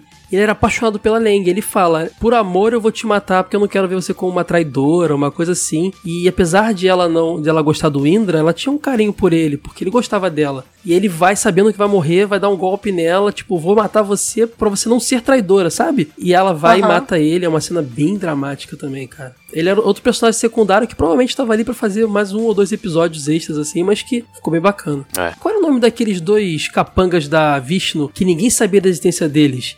Vocês lembram desses personagens? Era tipo a, Eles eram tipo, tipo a SWAT da, segurança real. É, da Vishnu. ah, era Salas, a rainha Benza- Benzaiten e o Mayuri, o rei Uzu- Uzuzama. Pode crer. Ninguém, ninguém, ninguém, ninguém sabia da existência deles, só Vishnu. Porque eles estavam ali pra ver tudo de fora mesmo, de longe, quase como espiões ninja, sabe? Pra agi- agirem nesses momentos. Então, eles serviram em vários momentos pra dar uma forcinha pro Churato e pra galera. Dando uma dica, faz assim, faz assado, dava um golpe aqui. Tanto é que eles morreram lutando também, né? Eu, se não me engano, a Salas morre tentando segurar um exército quando eles vão entrar no- na torre lá. E eu não lembro como o Mayuri morre também, mas eles morrem lutando, assim. Eu não entendo, ninguém entende muito bem porque que a Vishnu não ressuscitou os dois como ressuscitou os outros depois da luta inicial, né? Mas eu acho que porque eles eram filhas, né? Provavelmente, então.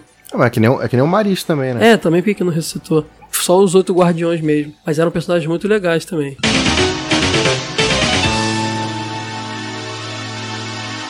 Todo mundo, acho que aqui conhece o estúdio Clamp, né? Que é famosíssimo aí das meninas lá Sim, que sim, fizeram sim. Sakura, Card Captors. Adoro. Fizeram várias produções muito bacanas aí, inclusive Guerreiras Mágicas. O Clamp, eles eram assumidamente fãs de Churato. Olha. A ponto deles terem lançado nos em 1990 um fanzine. Eles ainda eram um, um estúdio que estava despontando, sabe? Eles fizeram um fanzine de Churato. Sabiam disso? Caramba. É, um mangazinho imaginei. lá que não foi, não foi lançado oficialmente. Pô, deve ser maneiro com o traço Nossa, do deve Clamp. ser hein? lindíssimo. Era um Doujunshin, que é como eles chamavam os fanzines lá, né? É Doujinshi. É, Doujinshi, isso aí mesmo. É Tenku Senki Shurato Original Memory, que era o nome do desse mangá aí, fanzine que, eles fiz, que elas fizeram. E é, todo mundo diz, eu acho que elas já assumiram também, que Guerreiras Mágicas é influenciado por Shurato. Quando a gente para pra Nossa. pensar que é muito parecido, um monte de coisa, elas sendo transportadas para um outro mundo, qual o mundo celestial, elas ganhando as armaduras também lá, tem uma deusa ali que tá presa, que tem que ser salva, tem um vilão traidor, é, é muito parecido pra caramba mesmo, cara, a premissa principal. ali. Ah, mas a- aí, aí você chama de inspiração, né? Né? É uma plágio também. É, aí não é Kibe, né? Ah, mas ali é só uma coisa ou outra, né? Churato a gente já citou aqui tanta coisa idêntica, É cara. aí que a gente enxerga o cara que é fãzão de Cavaleiros mesmo. né? Churato segue a cartilha, Eide. Churato segue a cartilha. Primeiro Segue. episódio. Eu, dou- eu dou o braço a torcer. Cara, quando a gente fizer o episódio. Só não chamo de plágio, mas eu. eu Quando a gente fizer o episódio de Samurai Warriors, inclusive se vocês quiserem, deixem aí nos comentários. Aí a gente vai poder fechar a trinca ali do que a gente conheceu. A gente vai ver que realmente. Ah, mas, mas sam- samurai é mais caidinho. É, mas Caidaço, bem- não, né? não, bem mais caído. Eu achava bem ruim. Na época eu achava ruim. Churato, a gente tá falando que é cópia e tal, que, que é inspiração. Mas agre- agregou Pô, coisas. Individualmente, eu acho o Churato um anime bom pra burro. Em todos os aspectos, em traço, em história, eu acho maneiro. Eu tô admitindo aqui que, que é chupinhado legal e tal, mas, pô, tem seus méritos. O- agora, o, Samurai Warriors eu já acho meio. Nhé, tá ligado? É aquela parte dos personagens com personalidade, você não tem zero ali. Mas a gente vai falar disso no episódio. é, não, não, falar. só muda o cabelo. Só muda o cabelo. Pô, então vocês estão falando aí de plágio, referência e tal. Eu tava pensando num negócio muito bizarro aqui. Porque, assim, na verdade é um template, né? Esse estilo de anime spirit, ou seja lá o que for. É o template. Ah, são os carinhas que protegem alguma divindade, usam armaduras e etc. E aí, tipo, eles pegaram esse template. Não, vamos tirar a mitologia grega e vamos colocar a mitologia hindu, budista. É, total, total. Beleza. Aí a gente, sei lá, pensar um pouco em Heart. Heart segue, segue muito também esse esquema, assim. Elas têm armaduras. Eu sempre falei que Guerreiras Mágicas era a versão feminina de Cavaleiros. O pessoal falava, ah, Sailor Moon, Sailor Moon. Sailor Moon tem nada a ver com Cavaleiros. Guerreiras Mágicas tem não, muito. nada a ver mesmo. Não. Sailor Moon me lembra muito mais Sentai, Sim. sabe? Sentai, é. Muito, muito. Coreografia e tudo. Guerreiras Mágicas é a versão feminina de Cavaleiros, total, cara. É um excelente tema pra TV de tubo, hein? Sem dúvida. Quando a Sora puxa o tema é porque ela tá empolgada, hein? Senti que firmeza aí. Isso aí, pessoal. Vamos pedir Guerreiras Mágicas, TV de tubo Guerreiras Mágicas. Conto com o apoio de vocês. Engrossa o couro aí, eu também queria participar porque é demais, é um baita do anime que mistura muito de shonen, mistura mecha, que eu acho um negócio sensacional, misturar armaduras Sim, é uma loucura, com né, cara? Botar meca no meio daquela Legal. história. Vamos, caramba. queimar a pauta não, galera. Vamos guardar aí pro episódio. Pô, cai fogo, mano.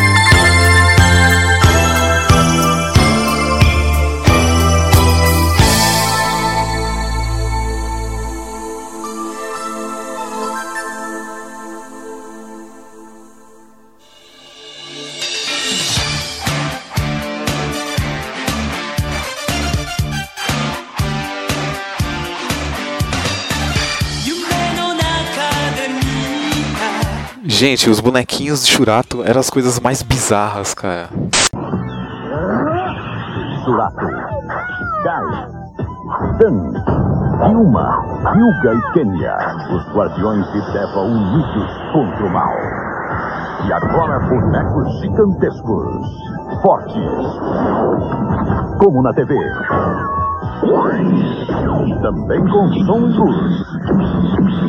Churato da Glaslit. Merchandising. Churato não teve aquela mega audiência, mas vendeu coisa pra caramba. Esse caso do bonequinho que o Honda falou é muito curioso, porque, não sei se vocês lembram, o bonequinho oficial da loja era feio e o do camelô era maravilhoso. Vocês lembram disso? Porra, agora você me quebrou, velho. Eu tinha um feio. E eu já ia falar, puta, era do camelô. Não, Será eu tinha um os dois tipos. Eu tinha o Churato Yoga original e eu tinha o Ryuma Ai, camelô. rica. Cara, os originais, eles eram de borracha, cara. E a tinta saía muito fácil, cara. Muito... Eu tenho até hoje o meu yoga. Nossa, eu eu vou tive achar. original. Uhul. Teve. Finalmente. Ele não é aquele que a sua mãe doou, não, né? É, mas pior que é mesmo. Foi na caixa, junto com os do Cybercop, que eu falei no outro episódio. Caramba, hein? Pô, mas era original, eu fiquei um pouco orgulhoso agora. Não, então, eles só não são piores que os bonequinhos do Yu Hakusho, que eram tosquíssimos, aqueles com duas articulações, só É, mexem os braços, borrachão feio. Que também era oficial. Esse que o Honda mandou no Esse chat aí mesmo. é original, cara.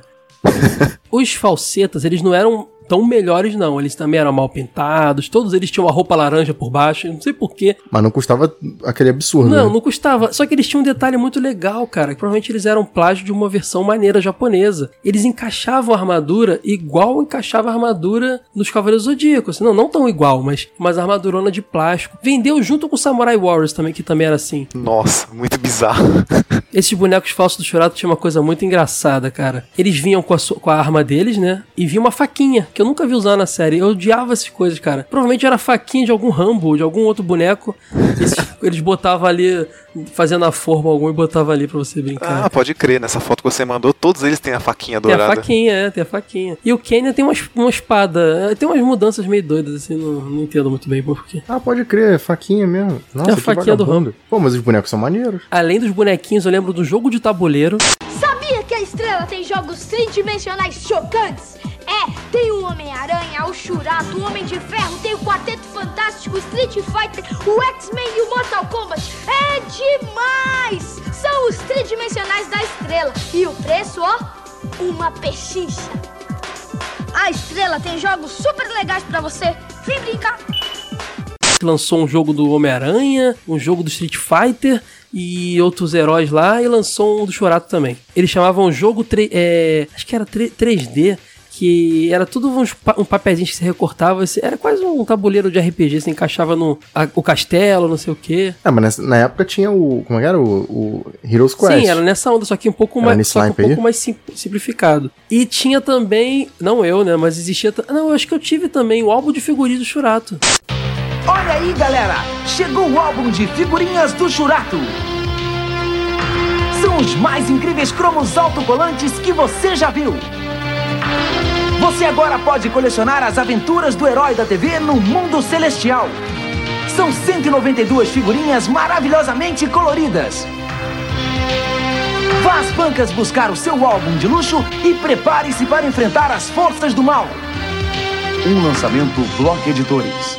Vocês lembram do álbum de figurinhas do Chorato? Lembra? Esse, esse tinha comercial na TV e Tinha, tudo. cara. Eles estavam crentes que eles iam fazer o mesmo sucesso do Cavaleiro do Zodíaco com o álbum de novo, cara.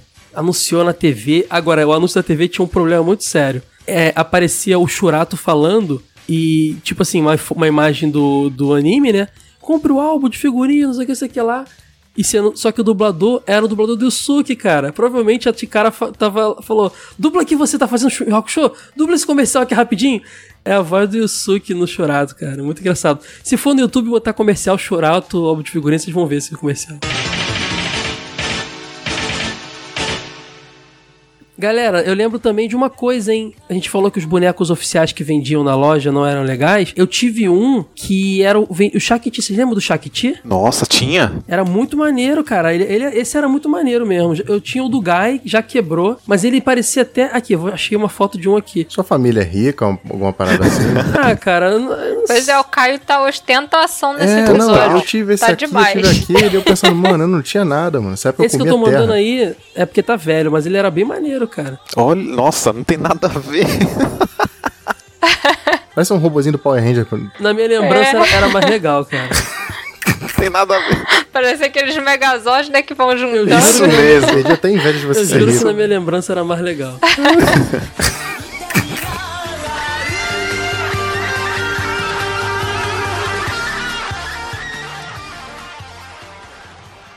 Como você deve ter sofrido, Churato. Não. Eu descobri que todas as coisas deste mundo têm um soma negro dentro de si. As plantas, a água, as montanhas e as nuvens. Shiva tinha razão. E todas elas temem a sombra desse soma negro que tem dentro de si e lutam com todas as forças para não caírem sob seu fascínio. É uma luta dolorosa e sem fim. É por isso que as plantas, as árvores e toda a natureza tentou pedir o seu socorro. Estavam pedindo a você, como sucessor, que os libertassem finalmente desta luta contra o Soma Negro. E a imagem que eu via era o seu grito de desespero. Mas infelizmente eu não pude fazer nada por eles. Eu não consegui apagar o Soma Negro. Muito pelo contrário, Gai, eu fui engolido por ele. Escute, Gai. O homem, ou qualquer um ser vivo na natureza, que despertar o seu soma negro, poderá se transformar facilmente num segundo ou num terceiro Shiva. Então de que adiantou tudo o que fizemos até agora? Eu não sei. Mas nós já conseguimos ouvir o lamento deles. Quando finalmente chegar o dia em que nos tornarmos verdadeiramente sucessores, aí então talvez poderemos libertá-los do seu sofrimento. Seria tão bom se isso acontecesse. Caras, assim, Churato não ficou pra trás no quesito aberturas. As, as duas aberturas dos encerramentos originais eram maravilhosas. No Brasil, infelizmente, a gente só teve a, tra- a tradução e exibição da primeira abertura e do primeiro encerramento. Mas, cara, não, não vacilaram. Ficou lindo demais. Vocês lembram da abertura? Ah, foi animal. Eu gostava pra caramba da abertura. E pra mim, eu não sei, eu acho que na verdade foi um dos primeiros animes que tinham palavras em inglês. Então pra mim era uma baita novidade. E, e o, o Keep on Shooting, né, deles, pra mim era Keep on Shoot, né? E eu achava que era com chute eles iam vencer e falava, nossa! Agora o Keep on Shining eu nunca entendi. Mas não é isso. Pra mim é isso até hoje. Eu, eu falava chat. E com chat, chat. Só que eu nem conhecia chat do UOL nessa época ainda, então nem, nem, nem eh, relacionava. Sei, É sei. porque eu acho que nem, não tinha internet nessa época ainda não. A gente não tinha ainda não. Não tinha, tá bom. O Caio era ostentação, devia ter internet. É, é, tinha todos boa os na bonequinhos, não época. tinha internet. Não, mas nessa época eu sei que eu não tive, mas tava perto do T já. Ó o Caio, Moreno Sedutor dos, é, 1997, aquela varinha Rio 20 a 30 Surfista, aí. Rio. Surfista 18. É, é. Tu engana quem, Agora, cara? Quem é Caio Essa Hansen? Abertura, cara, era, ela tinha aquele, aquela soletra, aquele soletrando que a gente falou nisso. Soletre. Sem a menor necessidade, mas que já entrou pra Tutorial. mitologia e eu acho bacana pra caramba, cara. Aquele, Ah, na época eu me incomodava, achava bobo. Hoje em dia eu acho faz parte. Agora, de vocal e tal, pra mim é a melhor abertura em português, assim. Ah, é bem bacana. A mina, eu não sei quem é que canta, mas puta, pegou o espírito ali. Era a Graça Cunha, a cantora das aberturas, da abertura do encerramento. Ela mandou benzão mesmo. Parabéns, Graça Cunha, porque mandou muito bem. Muito né? legal. E só que você não vê em eventos de anime o pessoal idolatrando como Pegasus Fantasy ou tantas Ah, mas outras, aí né, é cara? atrelado à obra, é o peso da obra. É, pode crer. É, cara, eu acho que o Churato, ele tem. Ele, ele- Na época que ele chegou, eu vi gente que falava que era cópia, gente que falava que era tão legal quanto. É, mas ele ficou com um lance, A culpa é do um lance momento, né? pejorativo em cima dele, ficou um preconceito em cima dele, sabe? Eu vi muita gente que falou pra mim assim: não, não reveja não, não sei o quê. Cara, eu revi. E pra mim é muito parecido com muita coisa que eu tô vendo hoje, por exemplo, de essas novas séries do Cavaleiros, sabe? Por exemplo. É muito episódio chato, é, parece muito legal, sabe? Aí tem muito episódio chato. Eu acho que o problema ali realmente são os fillers dele, e não o anime em si. E as aberturas eram a Shining Soul e a Truth, só que a Truth não, veio, não passou aqui. Encerramento era o Sabako no Meizu e que passou aqui, e a Kiaraban, que não passou aqui. A versão original da abertura, puta, velho, é, é- é de arrebentar, assim. Muito, muito legal. O espírito desse herói viaja, Viaja para o futuro. Tem que cantar fazendo falsete mesmo? É, é- é- são bidis do, do, do E o encerramento era, era muito legal também. Lembra, a tristeza da viagem. Luz mas não lembro a letra, putz. Noite, um sussurro de amor. Pode crer, pode crer. Traga sua paz Ele para começava muito legal, que era um. Tan, tan, tan, tan, tan, tan, e, uma, e uma águia voando pelo sol, assim. Cara, era muito Ah, lindo. Ah, pode Tinha um crer, pode negócio bizarríssimo. Quer dizer, é uma coisa que eu gosto muito em animes, que são aquele- aqueles spotzinhos de comercial. Ele fazia até assim. Isso, animal. Aí fazia. Aí aparecia o nomezinho lá. Só que e, e tinha de todos. No Brasil só lembro de passar o Churato e o Gaia, né? Vocês lembram dos outros? Só eles dois. Nossa, vocês viram que tem um que aparece uma armadura na Rakesh? É, nesse aparece, cara. A Rakesh com uma armadura. E na animação inteira eu não lembro disso. Eu não sei se foi Não. nova, mas. Não, acho que nem no OVA, viu, cara? Que bizarro. Será que foi só pra fazer uma, uma brincadeirinha? Eu não consigo nem ver, saber que animal é esse aí que ela aparece. O cara perguntou aqui nos comentários: quando a Rakesh veste um Shakti? Vi a série completa e os ovos e não teve isso. Aí teve um cara que comentou assim: Na verdade, o plano era que todas as personagens principais vestissem um, sa- um Shakti. O da Rakesh, por exemplo, seria um lince. Já o do Imperador Hydra seria uma Hydra de duas cabeças. E até o Honorável Vishnu teria o seu. Mas por algum motivo, o plano foi abandonado, mesmo tendo sido criados esboços para estes Shaktis. Essas vinhetas foram tiradas de seis episódios especiais que fazem um resumo da série, talvez mostre o Shakti que a Rakesh usaria. Tenha sido uma forma de homenagear esse plano original. Bom, vocês sabem, esse tipo de animação é feita pra vender boneco. A empresa lá japonesa não conseguiu fabricar o boneco deles a tempo, eles não botaram na animação, simples assim. É é a melhor, a melhor explicação pra isso, cara. Essas coisas não são feitas só pra você se, te entreter. Com- É feito pra vender boneco, cara. Se não vender o boneco, a série é cancelada. Simples assim. Ah, então você cumpriu o objetivo, né? Porque é riquinho, tinha todos. O Caio contribuiu.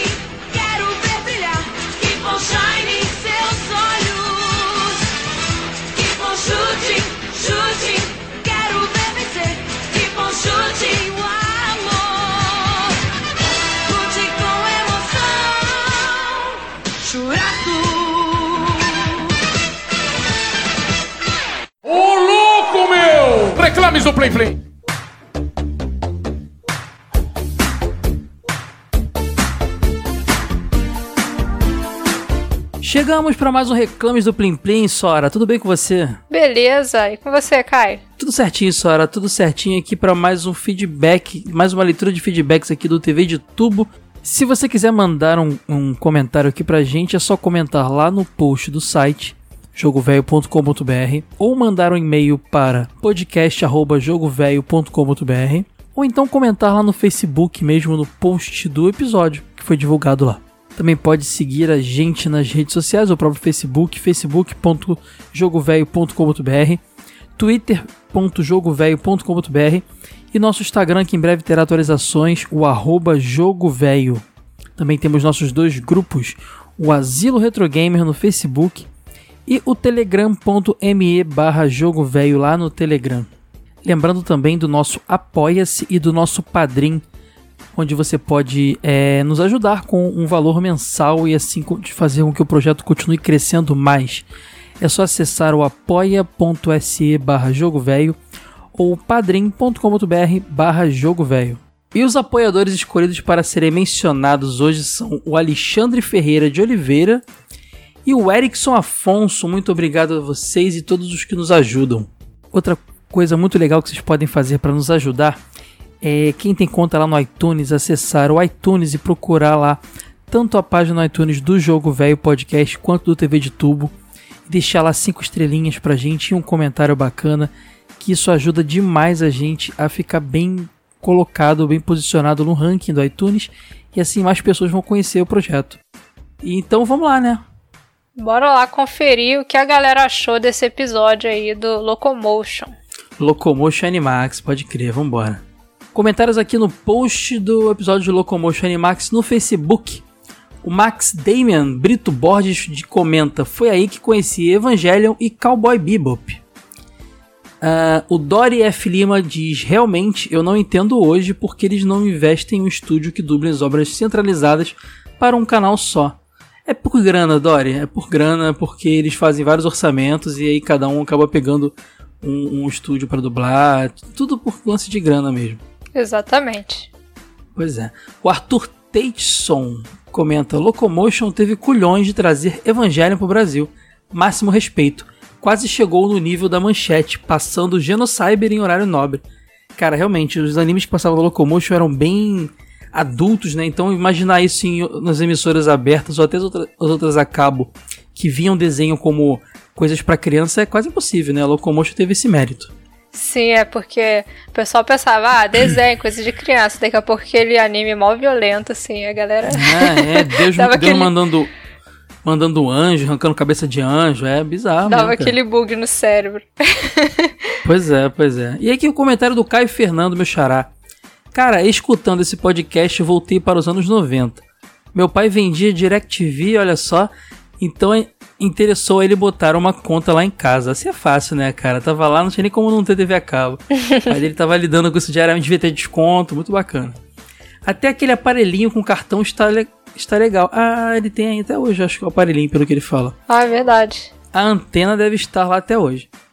É, cara, na casa da minha mãe, se você for lá no, no terraço dela, você vai ver tantas antenas de tantas TVs a cabo que ficaram lá até hoje, cara. Tá lá servindo de aparador de pombo.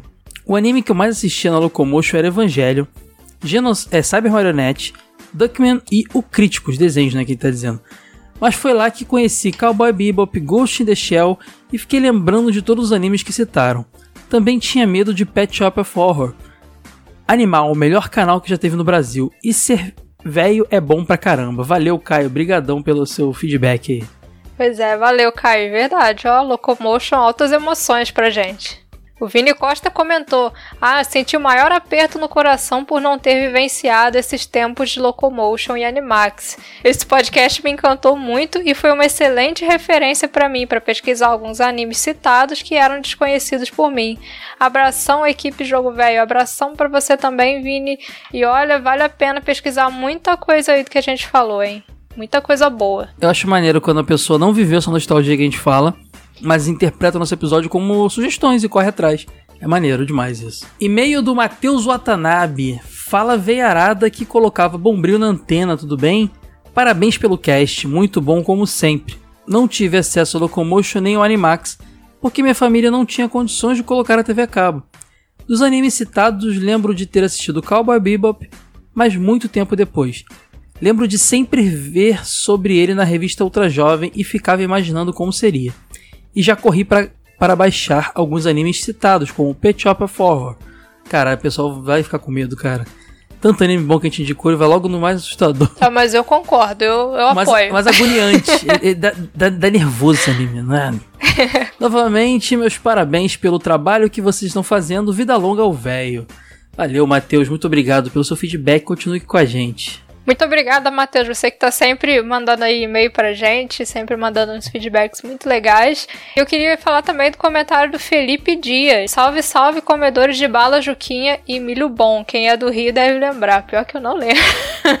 Será que é só do Rio Capital? Você lembra disso, Caio? Cara, melhor bom, cara. Melhor bom eram 30 centavos. Era o fandango de 30 centavos. Muito bom.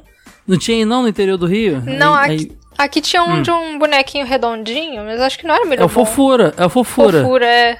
Esse milho O bom acho que eu nunca vi, não. O fofura era mais caro um pouquinho. Mas vinha mais, era um pacotão maior. Mas tinha o melhor bom também. Eu né? acho que não, clássico. acho que esse aí não veio pro interior, não. O Locomotion, que nostalgia! Graças a ela, indiretamente, pude acompanhar diversos animes fantásticos. Eu não possuía TV por assinatura, mas um dos meus amigos possuía, e graças aos céus, ele e seu irmão possuíam o hábito de gravar os animes em VHS, tanto da Louco quanto do Cartoon. Olha só que sorte, hein? Eles faziam um trabalho quase profissional de edição, gravando episódios na sequência certinha, na mesma fita, gravando alguns segundos de tela preta entre um episódio e outro. Coisa de louco, caramba.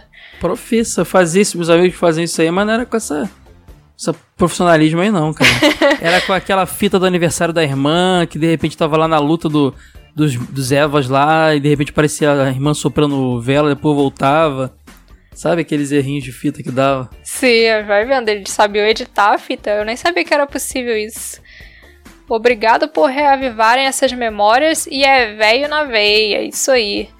PS, já conhecia Cowboy Bebop, mas não havia visto todo, mas depois desse podcast está na minha lista crítica para assistir, vale a pena. E para não perder o costume, Lionel, oh! Ele conseguiu citar no mesmo comentário o bordão que o Lionel criou, que é o velho na veia, e o Lionel Hole que a gente criou pra ele. Pois é. Impressionante, cara. Obrigado, Felipe. Abração, cara. Valeu, Felipe. Comentário aqui, ó, Bíblia pra variar, um textão do Thiago Ramos Melo, meu parceiro. Salve veiarada, ajudando meu decodificador, arrumando a antena do telhado e pagando a mensalidade da assinatura para escutar o cast sobre o canal que gostava tanto. Ah, falando assim, pensam que eu tive TV por assinatura, mas na verdade não. Eu me contentava com a rede normal mesmo e tentando enfrentar a esponja de a- esfregar a esponja de aço para arrumar a sintonia da MTV. Mas soube, soube falar do canal por meio de amigos que tinha TVA ou DirecTV. Mas só depois de um tempão que ao comprar meu computador e numa época onde era mais fácil procurar muita coisa na internet, que comecei a ver alguns títulos do canal. O primeiro que vi foi Evangelion. Até antes disso conheci o mangá, que, o mangá que era publicado pela Conrad. Aí fui me interessando pela série e com isso assisti tudo. A série e os filmes, adorando a- o drama e me questionando se de tanta coisa que aparecia. Até agora ainda tenho esperanças que o tio Ano termine pelo menos o rebuild e não focar demais em filmes do Godzilla. Depois foram outros títulos como Bubblegum Crisis, Holic, Caçadores de Elfas e Lane. Até quando teve a mudança da Loco para Animax. Fui no evento da região do Grande ABC Paulista, o Anim Anima ABC, olha que nome legal.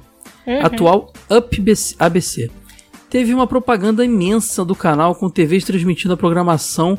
Foi até interessante para querer atrair gente, mesmo numa época que a banda larga aqui no país e os meios alternativos surgindo para diminuir o espaço da TV paga. Foi um cast interessante falando um pouco da história e da experiência que os integrantes tiveram para quem nunca teve o canal. Parabéns a todos e agora o hype no- do momento é o cast do canal do Boi. é até melhor falar de programas bizarros que tinham na TV aberta. E a experiência da compra e venda dos dois na fazenda do Wade. Eu, eu tô achando que o Wade ia fazendo, porque eu- realmente pra ficar vendo esse canal tem que ter um objetivo, né? Não é à toa que você fica vendo os boi pra lá e pra cá, a cotação e tal. Será que o Ed é fazendeiro nunca contou pra gente? Fica Eu isso. acho que tem, eu acho, eu acho. Pois que tem é. uma, uma criação de gado aí, algum canto aí, não é a, pe- a pessoa se entrega aos poucos, vai vendo. Até a próxima, pois a sopa esfriou e o pessoal do asilo não esquenta depois. Valeu, Thiago, pra variar. Mega criativo o seu comentário, né? E, cara, obrigado por é, continuar interagindo e continuar aqui com a gente, cara. Valeu, Thiago. E o Stefan disse: Eu não tive contato com esses canais, mas o podcast foi muito bom. Vocês falaram com tanta animação que deu vontade de assistir muitos animes. Muito bom, parabéns. E o Lionel, que está sempre presente no nosso podcast, fala, velhos. Infelizmente não acompanhei o Locomotion e Animax posteriormente, mas mesmo assim o programa foi nostálgico. Como a Sora disse, de um jeito ou de outro a gente acompanhou as produções exibidas pelo canal através dos eventos e fansubs da época. É isso aí, amigos, não sumi não, hein? Uou, é, uou. Valeu, Lionel, valeu, Stefan, pelos seus feedbacks. E ó, Sora, Hum. tem muita gente, ó, o Lucas, o Marcos, o Leandro Falker aqui também, o próprio Thiago, uma galera comentando que quer o episódio do canal do Boi que a gente prometeu lá na hora. E, cara, será que dá um episódio? Dá, dá pra falar de muita coisa falando do canal do Boi? o pessoal viveu essa nostalgia mesmo, né, cara? O pessoal assistia. Cara, canal do Boi, é, nem tanto que eu passava direto por esse canal, mas tem que falar um dia, sabe de quê? Hum. Quando a gente acordava cedo pra ver os animes da SBT, Hum. Fly, Guerreiras Mágicas, Street Fighter e tal, mas não tinha começado, a gente tinha que ver. É, como é que era? Siga bem, É, caminhoneiro. Siga bem Caminhoneiro, o Pesca e Companhia, o Telecurso 2000, aquele Exuraê lá, que era só de, de, de, de Umbanda, uma coisa do tipo assim, algum coisa da, das, de igreja também, E dependendo se fosse na Globo, a gente via até o Pequenas Empresas Grandes Negócios, lembra? Pois é, tinha Globo toda... Ciência. Meu Deus, a gente acordava muito cedo no fim de semana, né? Hoje eu não consigo fazer isso mais, não. De manhã tinha um programa que me matava de medo, aquele Acredite Se Quiser. Eu morria de medo daquilo lá, passava cedinho também. Cara, eu não. Eu me lembro disso. Eu tenho, tenho, tenho um flash disso aí, pode crer. Era um programa bizarro, tipo, o cara contava histórias de vampiros, aí ficava mostrando imagens sinistras de vampiros e ele falava assim, meio, sabe? É, sério assim, acredite se quiser. Nossa, Vamos, eu vamos, pe- morria vamos de pensar medo. nessa pauta aí, hein? Pauta de programas bizarros que a gente via esperando desenho, sei lá. Pois é. Como seria? TV do Boi, eh, as minhas lembranças, o canal do Boi, minhas lembranças se resumem a estar mudando de canal entediada, sem saber o que assistir, passava por ele, sempre tinha uns bois correndo, por Ele algum tava sempre motivo. perto daquele, não sei o que, persa lá, medalhão persa, vendia tapete, joias, sabe? Aham. E, pe- e perto do Shoptime. Sim, Shoptime até era legal, Shoptime até merece um... Não sei É, se fica muito legal. jabá. Ah, tinha o dublador do Jaspion lá vendendo coisa, fica, fica a dica aí. Valeu, galera, fui! Falou, pessoal!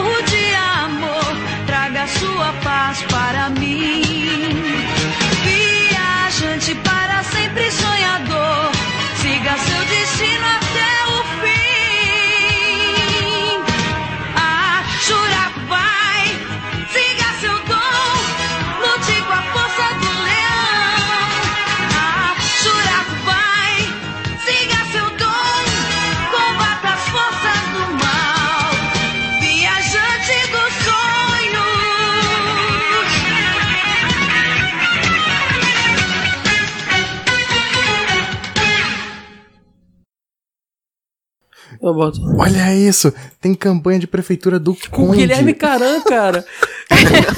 Aí, cara, na boa, a gente tem que fazer um episódio de Super Xuxa, Super Xuxa contra o Baixo Astral, cara, na moral.